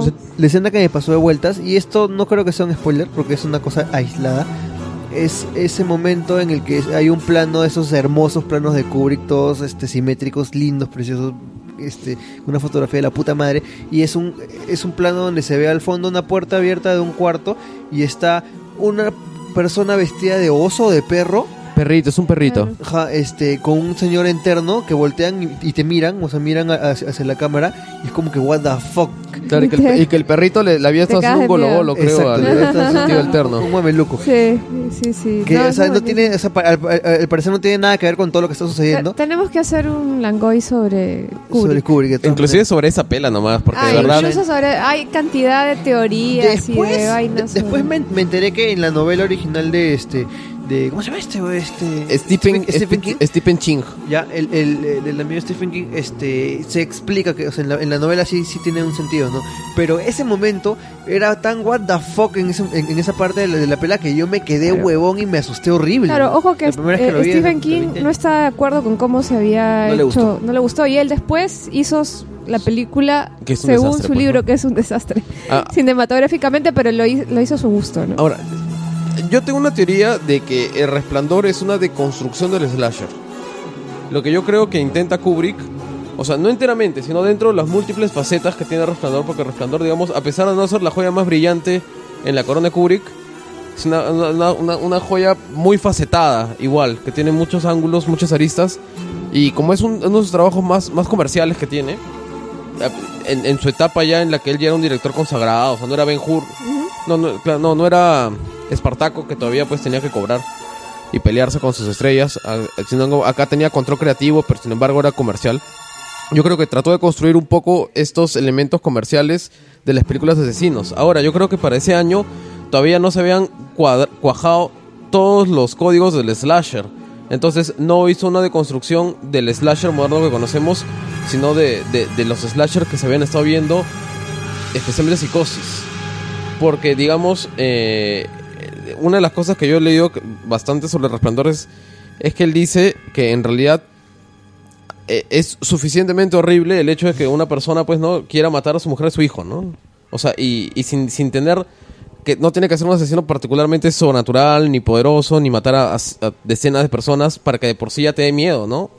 Ah, no, es que sí, o sea, O sea, de, yo de creo que que da es- miedo, da, ¿no? Y, y, y, y deconstruye, digamos, la locura, a pesar de los elementos sobrenaturales, la deconstruye de una forma muy, muy eficiente, que es lo que lleva pues a alguien impulsivamente a comenzar a matar, ¿no? Claro, lo que sí, bueno, lo que pasa es que en el slasher normalmente no se incide tampoco en en la naturaleza de la insanía del, del asesino, Claro, ¿no? no, no, no, no se ve la, la, la transformación, Claro, sino que ya, ya tienes al personaje ya Sí. hecho mierda, ¿no? Claro, Sí. eh, eh, justamente en ese sentido yo creo que Felipe tiene, tiene razón. El, eh, en la medida en que Kubrick está deconstruyendo la génesis del asesino. De- exacto, sí, eso sí. Sí, Claro. O sea, Ahora, porque en en estos momentos no creo que ni siquiera existía Halloween. O sea, yo creo que más estaba hablando de, de, de- de, eh, justamente esas películas iniciales que son los que son los padres o los proto slashers, ¿no? Pero este, pero el personaje de Jack, ¿no? En, en El Resplandor, claro, como que Jack no. Torrance. Torrance como que no es monolíticamente malo, no no es en todo caso un psicópata. Yo en todo caso como que yo lo veo desde la explicación más básica que te da la película, como que el personaje pudo haber sufrido ese ese golpe de locura que te explican al principio el que Cabin Fever.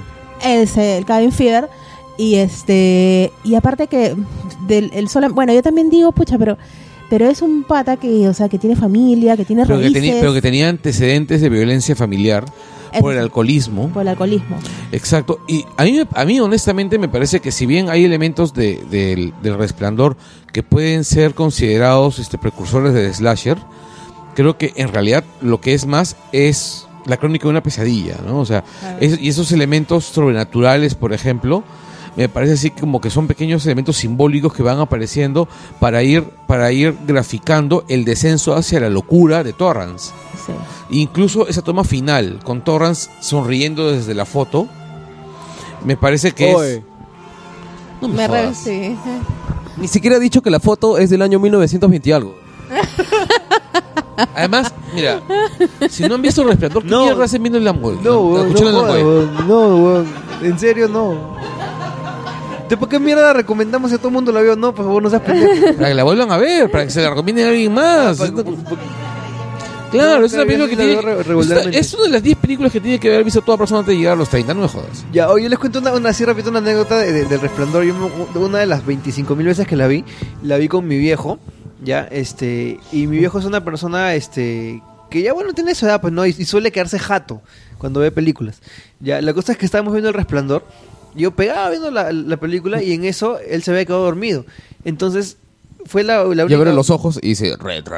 Puta madre. retro". No, y, y fue una, una la- la- mejor fue la única vez en, en la que yo he sido testigo de algo que me suele pasar a mí, que es esas pesadillas en las que estás consciente de que es una pesadilla y no te puedes despertar y te desesperas porque quieres despertarte y no puedes. Entonces yo vi a mi viejo que, sugestionado por la pela, tuvo esa, esa, esa pesadilla terrible y quería despertarse y, y, puta, respiraba fuerte, horrible, se asustaba y no podía despertar. Entonces yo, "Vea, puta, que le, lo agarré a patadas para que se despierte se despertó y me contó que lo que estaba soñando era que, se- que algo, algo les- le- lo, lo cogía desde abajo de la cama y se lo quería jalar hacia abajo.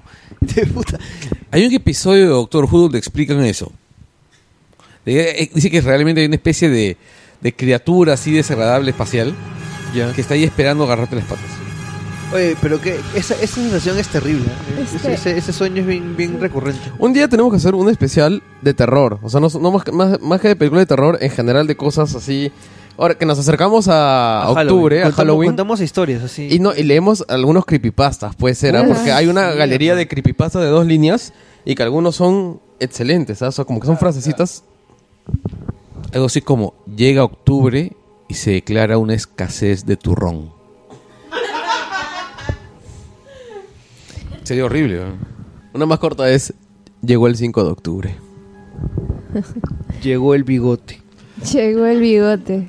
Algo peor, ganó el bigote. Puta, va a ganar Bueno, va a ganar algo peor, bueno. Bueno, volvamos Ah, sí. a, a- a cosas más Ah, alegres. Síganos contando estos asesinos en serie, por An- favor. antes, como para ya cerrar, una película reciente que es como es para mí un homenaje también al slasher es este Cabin in the Woods de Joss Whedon, Claro, este que trata de homenajear este digamos lo- las principales características del, del slasher y algunos referentes de otro tipo de cine de terror. Pero más que todo yo lo identifico con el slasher.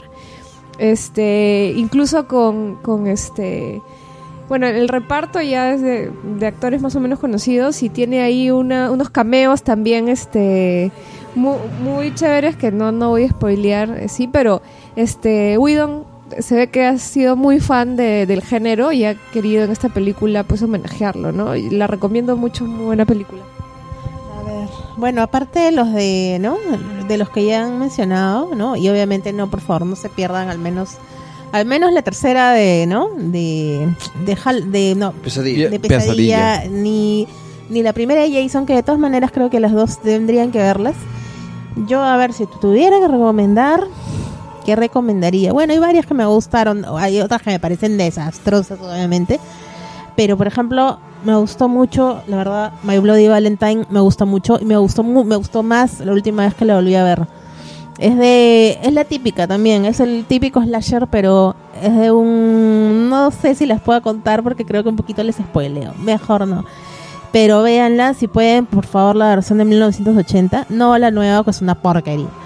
Y también este, ¿qué más les recomendaría? Si pueden irse por Europa, les recomendaría que se vean un yalo por ahí que son bastante buenos. y no hemos Claro. tocado el La- tema europeo de Las los años 70. Las Giallo son las, son las películas de asesinos en, en serie, son policiales, tirando más hacia el horror y el gore, este, donde fue el género de donde salió Darío claro, Italianas. italianas. Son italianas. Eh, yo la verdad les recomendaría mucho de Italia.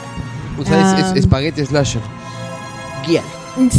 Sí, se podría decir. Es, digamos, un Particular. Es un género particular que la verdad tiene bastantes características del slasher, pero no pero tienen su propia, ¿no? Caen en su su propia lógica. Este Es un significa, significa, me parece, amarillo. Amarillo. Y, y, y, este, se llama así porque este, toma historias de, la- de, de la prensa amarilla, de la prensa policial. Y las convierte pues en... Además hay otro detalle, ¿no? Que estas películas tienen este rollo del, del que no solamente dependen mucho del aspecto visual, sino de la música, ¿no? La música Uf. está prácticamente compuesta para la No, película. y todo, Sí, todo, hasta la combinación de colores. es Claro, una cosa este, brutal. incluso Darío Argento formó una, una, rela- una simbiosis creativa Goblin. con Goblin, una banda de rock progresivo italiana, que es este, una de las bandas más pajas. Aparte es una banda con más nombres, ¿no? Porque a veces se cambiaban el nombre de la banda solamente para escapar del tema de, de los derechos de autor. Se cambiaban de Goblin a Hobgoblin. No, en realidad se cambiaron, en una ocasión se cambiaron a, a Il Reale Imperio Británico. Il Reale.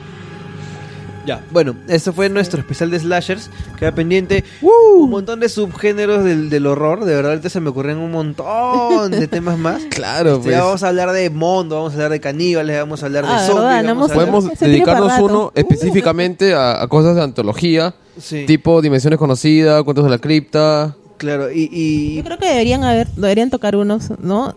Que sea solamente exclusivamente las obras de Stephen King, que creo Bienvenidos que a la toca, ¿no?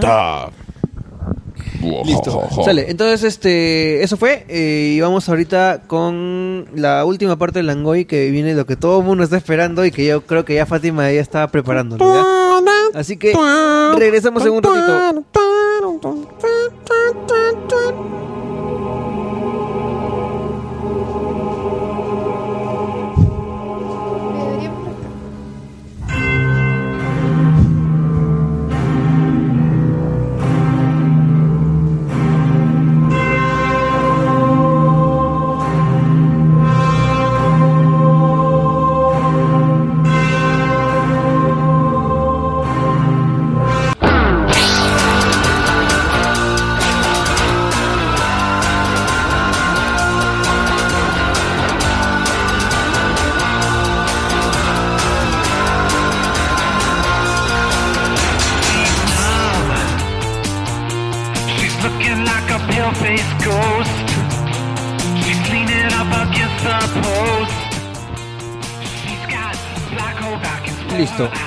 Bueno, regresamos. Este. Yo con la última parte del Langoy. No, este. Vamos a, leer los comentarios de la gente. Acá los tengo un ratito. No se me emocionen. Este. mouse. Ya. Bueno, mientras voy a leerles un tweet que, que me ha dado bastante risa.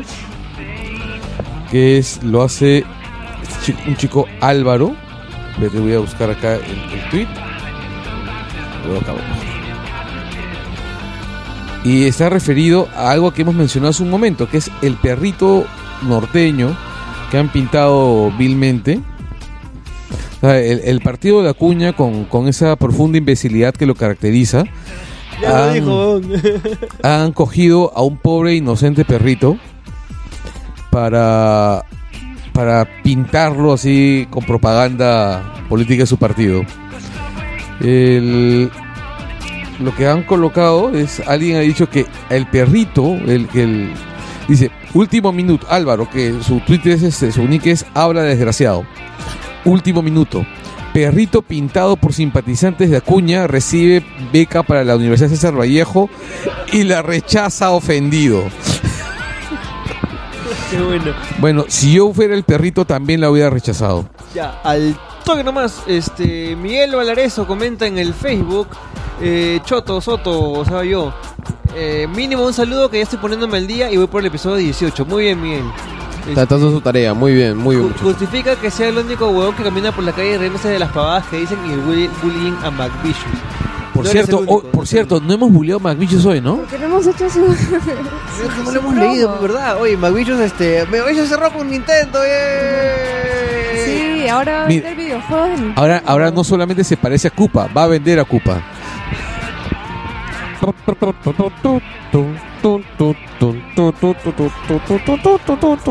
Ya es tu Cherry McVicious, pues ¿qué, qué cosas va a vender? ¿Qué cosas tiene? No, todavía está, va- pare- parece que, que va a arrancar todo con, la, con las preventas del nuevo Pokémon. Este, el Sapphire y no me acuerdo. Ruby Sapphire. Ya, este, ya sigamos leyendo, carajo. Parece el, cir- el circo, el circo de la- el circo de pulgas de, de los Looney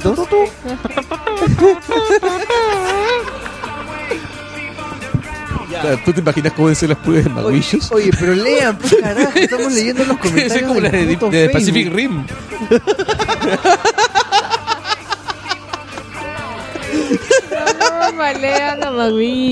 Ya, bueno. Peter Valivian dice, hoy sí, y pone un conocido meme langollero que es...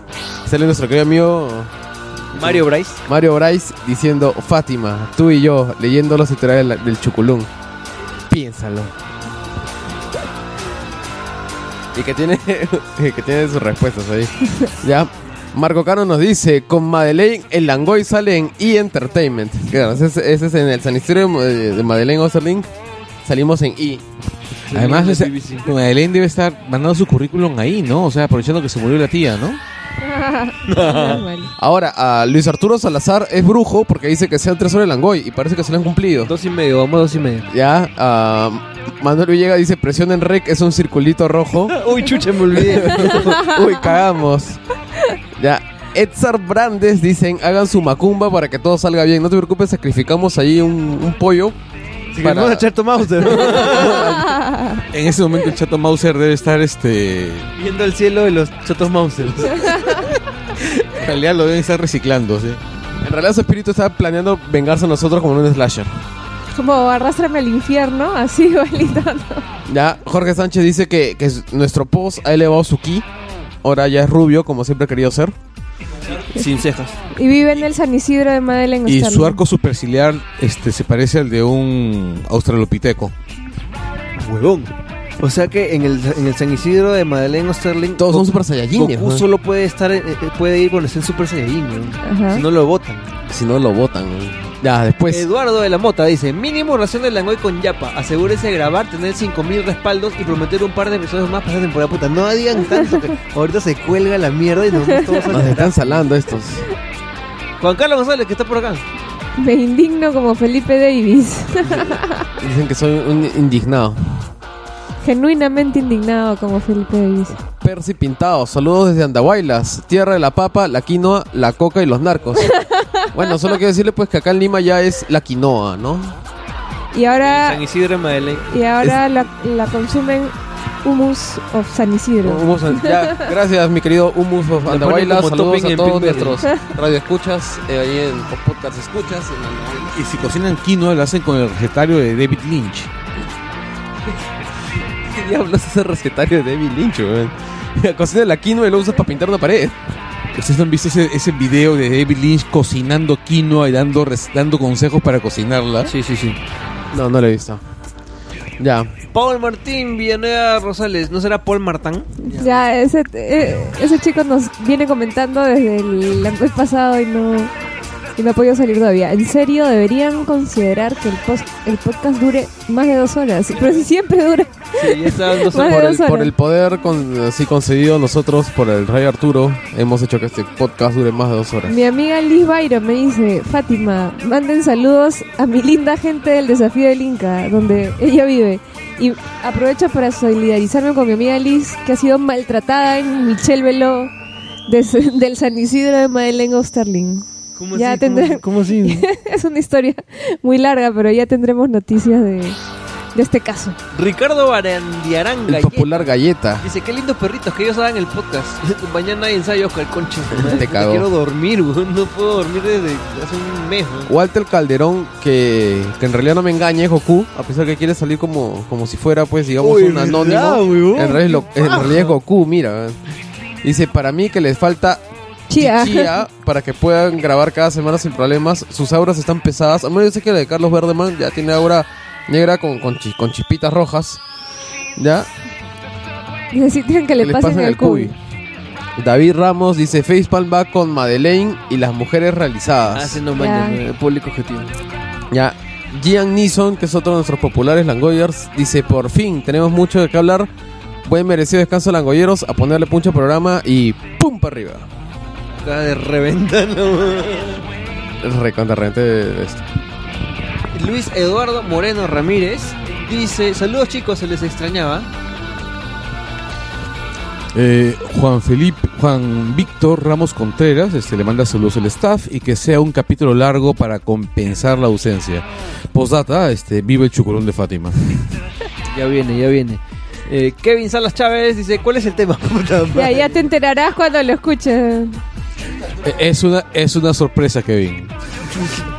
Eh, Mondragón Sánchez César Eduardo. Puta, qué paja que tienes Mondragón, Se, weón. se apellida Mondragón. Puta madre, tienes que llamarte Mondragón. Este, primero, y de repente, se- de repente canta, ellos las prefieren muy, muy gordas. ¿Sabes, ¿Sabes qué sería paja? Que te llames Cruz y te pides Mondragón. Qué paja, weón. Ya sabes, César, si Puta, tienes qué hijos, paja. tienes un hijo, ponle Cruz, weón. Dice, primero un baño, un daño de ruda, mira, este pata quiere hacernos daño. Y su pata de conejo para que salga el langoy, un saludo para Cañete. Yo creo que este chico debe tener algún tipo de problema.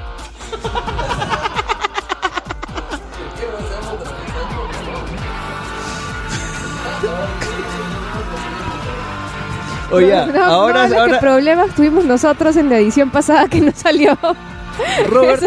Robert Ojeda Bazán dice, ahora si se malogra la grabación culparán a los perritos. Nunca, nunca vamos a culpar a los perritos, los perritos son los máximos. Perro se está agarrando, está agarrando el celular. Madre.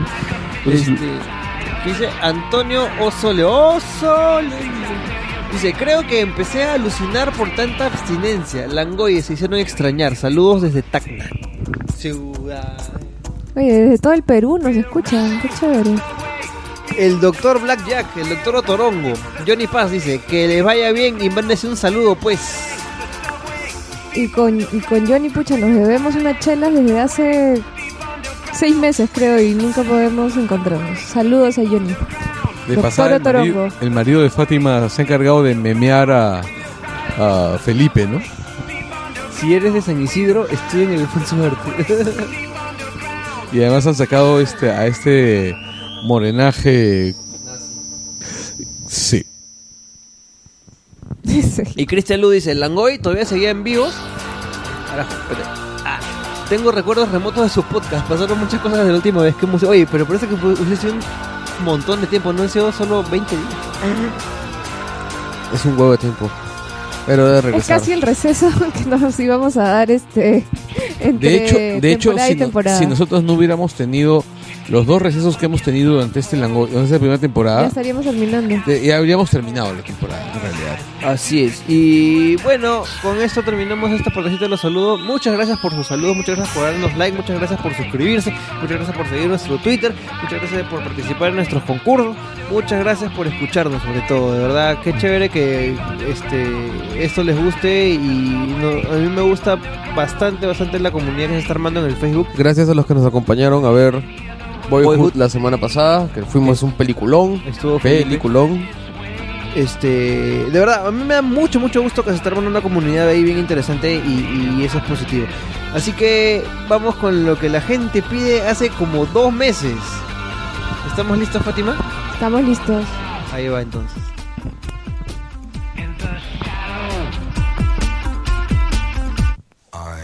Too sexy for my love, too sexy for my love, love's going to leave me.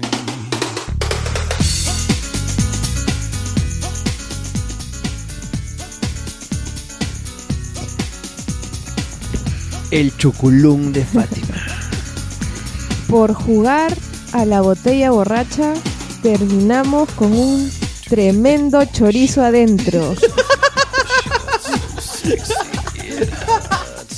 Eh, Y, esta, este titular es para los que saben, siguen un poco la farándula local. Le reventé el parodi a Germa igualita Sheila. Me comí rico culito en plena chamba. Aproveché el refrigerio para empujarle el muñeco. Si tienes el ñaño más cansado que el de Guti y el de Pato Parodi, aprende a usar la lengua y los dedos. Hazla llegar al orgasmo sin meterle el pene. Ya, tu miembro viril no tiene la misma fuerza de antes. Ella sigue queriendo más y no te levanta. Aprende las nuevas técnicas tres dedos locos y, y la lengua saca jugo y practícalas con tu pareja. Después de esto, ella no te dejará ni para ir al baño. Provecho. Oh my god, too sexy by far. And I'm too sexy for my hat. Too sexy for my hat.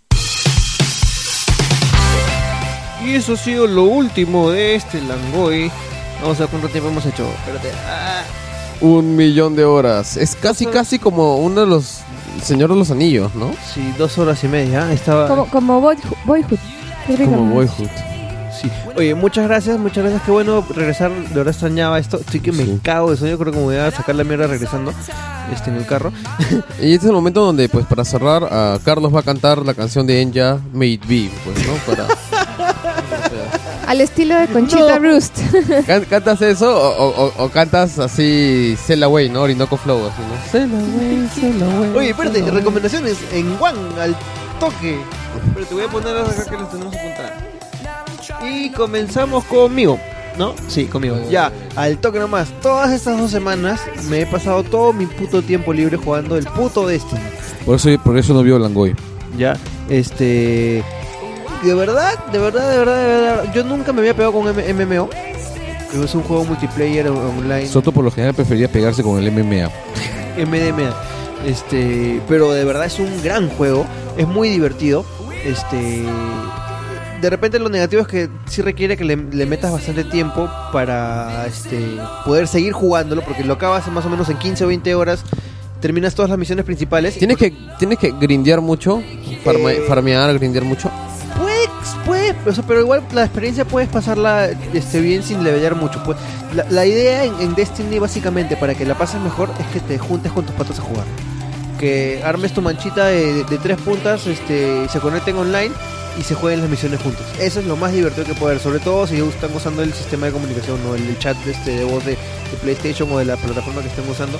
Es muy, muy, muy divertido. Yo lo Soltarte con recomiendo. tus patas y Yo lo recomiendo y llega un momento que sí se vuelve muy repetitivo porque, bueno, es, es la primera etapa de un juego que, que está pensado que dure 10 años.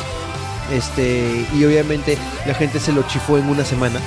¿Es cierto que tú ponías la canción Destiny de, de Stratovarius mientras jugabas Destiny? Nunca. todavía, todavía este, produzco testosterona. este, ya, bueno, eso. Destiny está bien paja. Jueguenlo. Este, y nada. Felipe, no, Fátima con. A ver, Sí, este, bueno, eh, hemos visto, bueno, la función del Langoy y, bueno, yo no pude ir, pero la vi el fin de semana, Boyhood, de Richard Linklater. Ya habíamos un poco adelantado, este, de qué iba la película, pero realmente, bueno, superó mis expectativas. Este, es una película, eh, como se puede esperar de Linklater, unos diálogos buenísimos, una hazaña cinematográfica increíblemente ambiciosa para seguir el crecimiento de un niño de los 6 a los 18 años. de los 12. No, desde los 6 a los 18 Sí, tienes años. Son un periodo sí, de sí, 12 sí. años.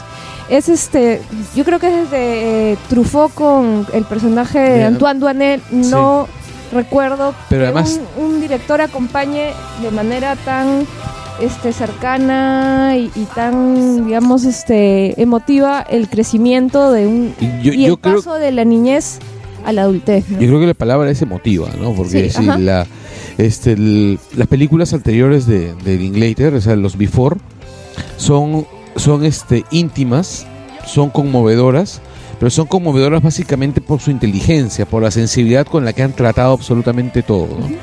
Eh, esta película, su guion es un poco más, más laxo, la acción es un poco más, este, más gaseosa, pero fundamentalmente lo que son, la película es, es cercana, es, es humana, te hace sentir Sí. que estás reviviendo momentos de tu vida. O sea, Claro, y es increíble este ver en las 2 horas 40, que creo que 2 horas 45 que, demora la, que dura la película, Como el ver realmente el crecimiento de un niño, eh, porque se tomaron el trabajo de grabar todos los años este, para construir la película, ver el- la evolución del arquet de, de flaca a, a- a tanquecito. Y pero- flaca de nuevo también. una extraordinaria actuación del Arquette. Extraordinaria que yo creo que va a ser, bueno, la película de- seguramente va a ser nominada a muchos este, premios, Oscar seguro varias categorías, pero la Arquette realmente es su mejor película, ¿no? Ahora, yo creo que la película supera su propio gimmick, Mm. Lo cual es notable. O sea, la película tiene un gimmick, o sea, tiene un truco, sí, sí, sí, sí. que es esto de haber sido grabada a lo largo de 12 años. Ya, yo creo que lo supera. Ah, o sea, es más, uno en algún momento, o sea, ya deja de pensar en eso y, lo ves como una historia una historia que, continua. que funciona y, y Sí, muy bien, ¿no? O sí, sea, sí. el impacto está de los 12 Claro. años y todo, Pero, pero, no es que eso sea el pero no único. es como que ese es el truco. Exacto, el, el gancho, el truco que, que digamos te, hace- te hace dejar de ver errores que pudieran haber por ahí o. ¿no? logra ir logra ir más allá de, de- Claro, ese el, el claro, el soundtrack, como dice Carlos, y todas las vivencias, también La- la- los la- que hemos sido un poco más o menos contemporáneos o que hemos vivido esas etapas. Claro, te, te pinta la te pinta la cabalía esos años desde desde los pósters de Dragon Ball hasta Exacto. hasta todo lo- este, todas las consolas, Exacto. la música, la ropa. Ahora, lo cierto es que la película toca de distinta manera a la gente, ¿no? A los hombres, a las mujeres, este, dependiendo de tus experiencias de vida, también te toca de una u otra manera, ¿no? precisamente- el mayor mérito de la película. Exactamente. ¿no? Que es, es una película que se molda bien a, a buena parte. O sea, no, no puede llegar a todos los públicos. Creo que a Francis no le emocionó mucho. Pero es una película que, ¿cómo se llama? Que, que funciona bien. Y es más, me parece que la elección de la música es fantástica. O sea, Bueno, Linklater este, es es capo un para eso. convencido. Claro. Pero Hero, por ejemplo, Hero de, de ¿cómo se llama? Family of the Year es un temaza y está prácticamente cerca al final de la película. Y en el momento que lo coloca, que, que, que suena el tema, me parece que es eh, la mejor elección de una canción para un momento en una película o serie de televisión desde, desde Simple Song en el final de la octava temporada de How I Met Your Mother. Ah, pensé que desde que pusieron Aleluya en Watchmen. No, definitivamente no. Bueno, definitivamente recomiendo eh, Boyhood. Eh, váyanla a ver. No sé cuánto tiempo eh, dure en, en cartelera. No necesariamente vaya a ser mucho. Pero vayan no, cre- no creo que mucho porque creo que nosotros ya le hemos regalado entradas a todo el- su público objetivo. ¿no? sí, seguramente. Felipe Davis, rapidito sobre Shadowrun, que ya hablaste como que 10 minutos. Ya. Ah, bueno, es bien fácil. O- Hace varios años ah, hubieron varios Kickstarters y hay una especie de pequeño revival gracias al Kickstarter de lo que son los RPGs isométricos. Entonces, los amigos que hemos podido tener el, gusto de jugar, pues no, los Baldur's Gate o los Icewind Dale o esos juegos que sacó BioWare y Black, ah, Black Isle, no, sé cómo pronunciar. Isle, is, Black Isle. Isle, ya.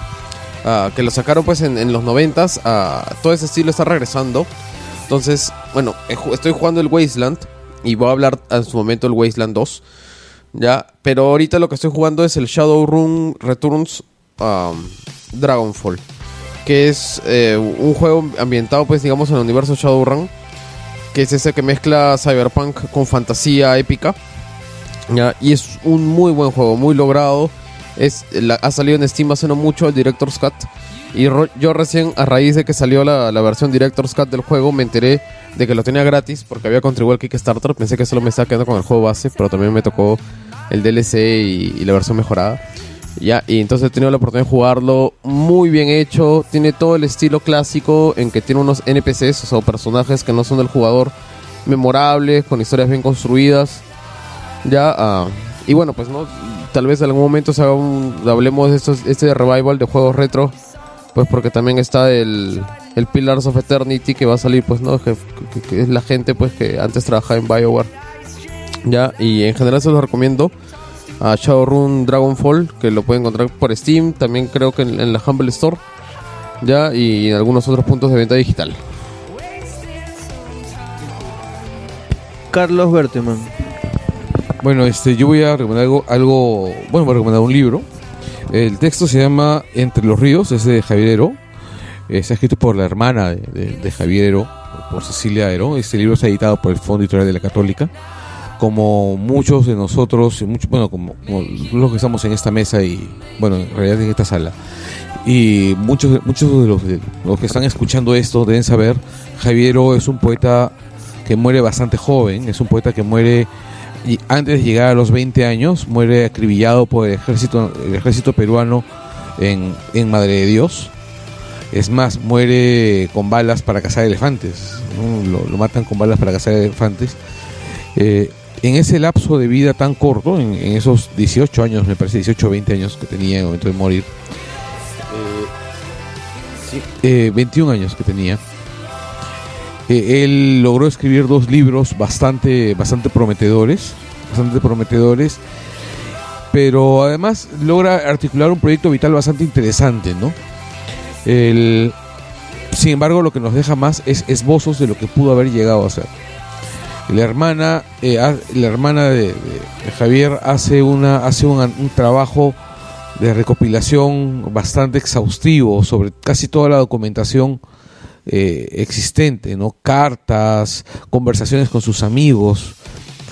Y, y saca un libro que en realidad por momentos es conmovedor, ¿no? Nos, nos pinta algo de, de un escritor este, que es fundamental, fundamental para la comprensión de la, de la poesía peruana como la conocemos actualmente, ¿no? Pues se podría decir como que, que es como su Silmarillion.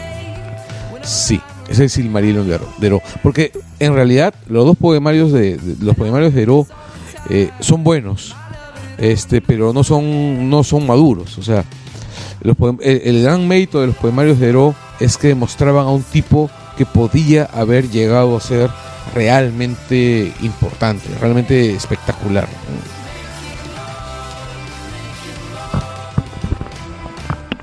todo el mundo se pelea por el micro. Este, ya bueno, nada más quieren añadir, este, bueno, nos queda pues agradecer como siempre a Marco, a Giovanna y a toda la gente en el útero de Marita. A Javier Albarracín, Diana Zorrilla, Terumi Sato. Y Bruno Camiche, hay que felicitarlos porque se han ganado todos los premios sabidos y por haber con, con Cuántico. Este, toda la gente de Inventarte, Terumi también. A Charlie Parra del Riego por todos los temas que nos ha cedido. Eh, lo pueden encontrar en charlieparradelriego.com. al gordo McVicious por auspiciarnos y, y por ser este y darnos tantas ideas para buenos chistes. Ah, eh, nos pueden. Ah, el chato Mauser que, Que que no no, ha venido ahora. Falta Eh, galleta. A Ricardo Barandarian Galleta, que de nuevo los felicitamos por el logo. Y eh, como siempre, síganos por Facebook, facebook.com slash el Langoy. Eh, como siempre en la web del útero, langoy.utero.pe, que está cada vez más llena de contenidos. Ya, Y en nuestro Twitter, arroba el guion abajo Langoy. Y no se olviden, por favor, de suscribirse al podcast. Ya saben, búsquenlo en, en- en el iTunes, búsquenlo en, en cualquier este, aplicación de podcast que encuentren. Ahí estaremos nosotros. Este, busquen el Langoy y pongan suscribirse y ya está. Exacto, sí, en realidad no es tan difícil.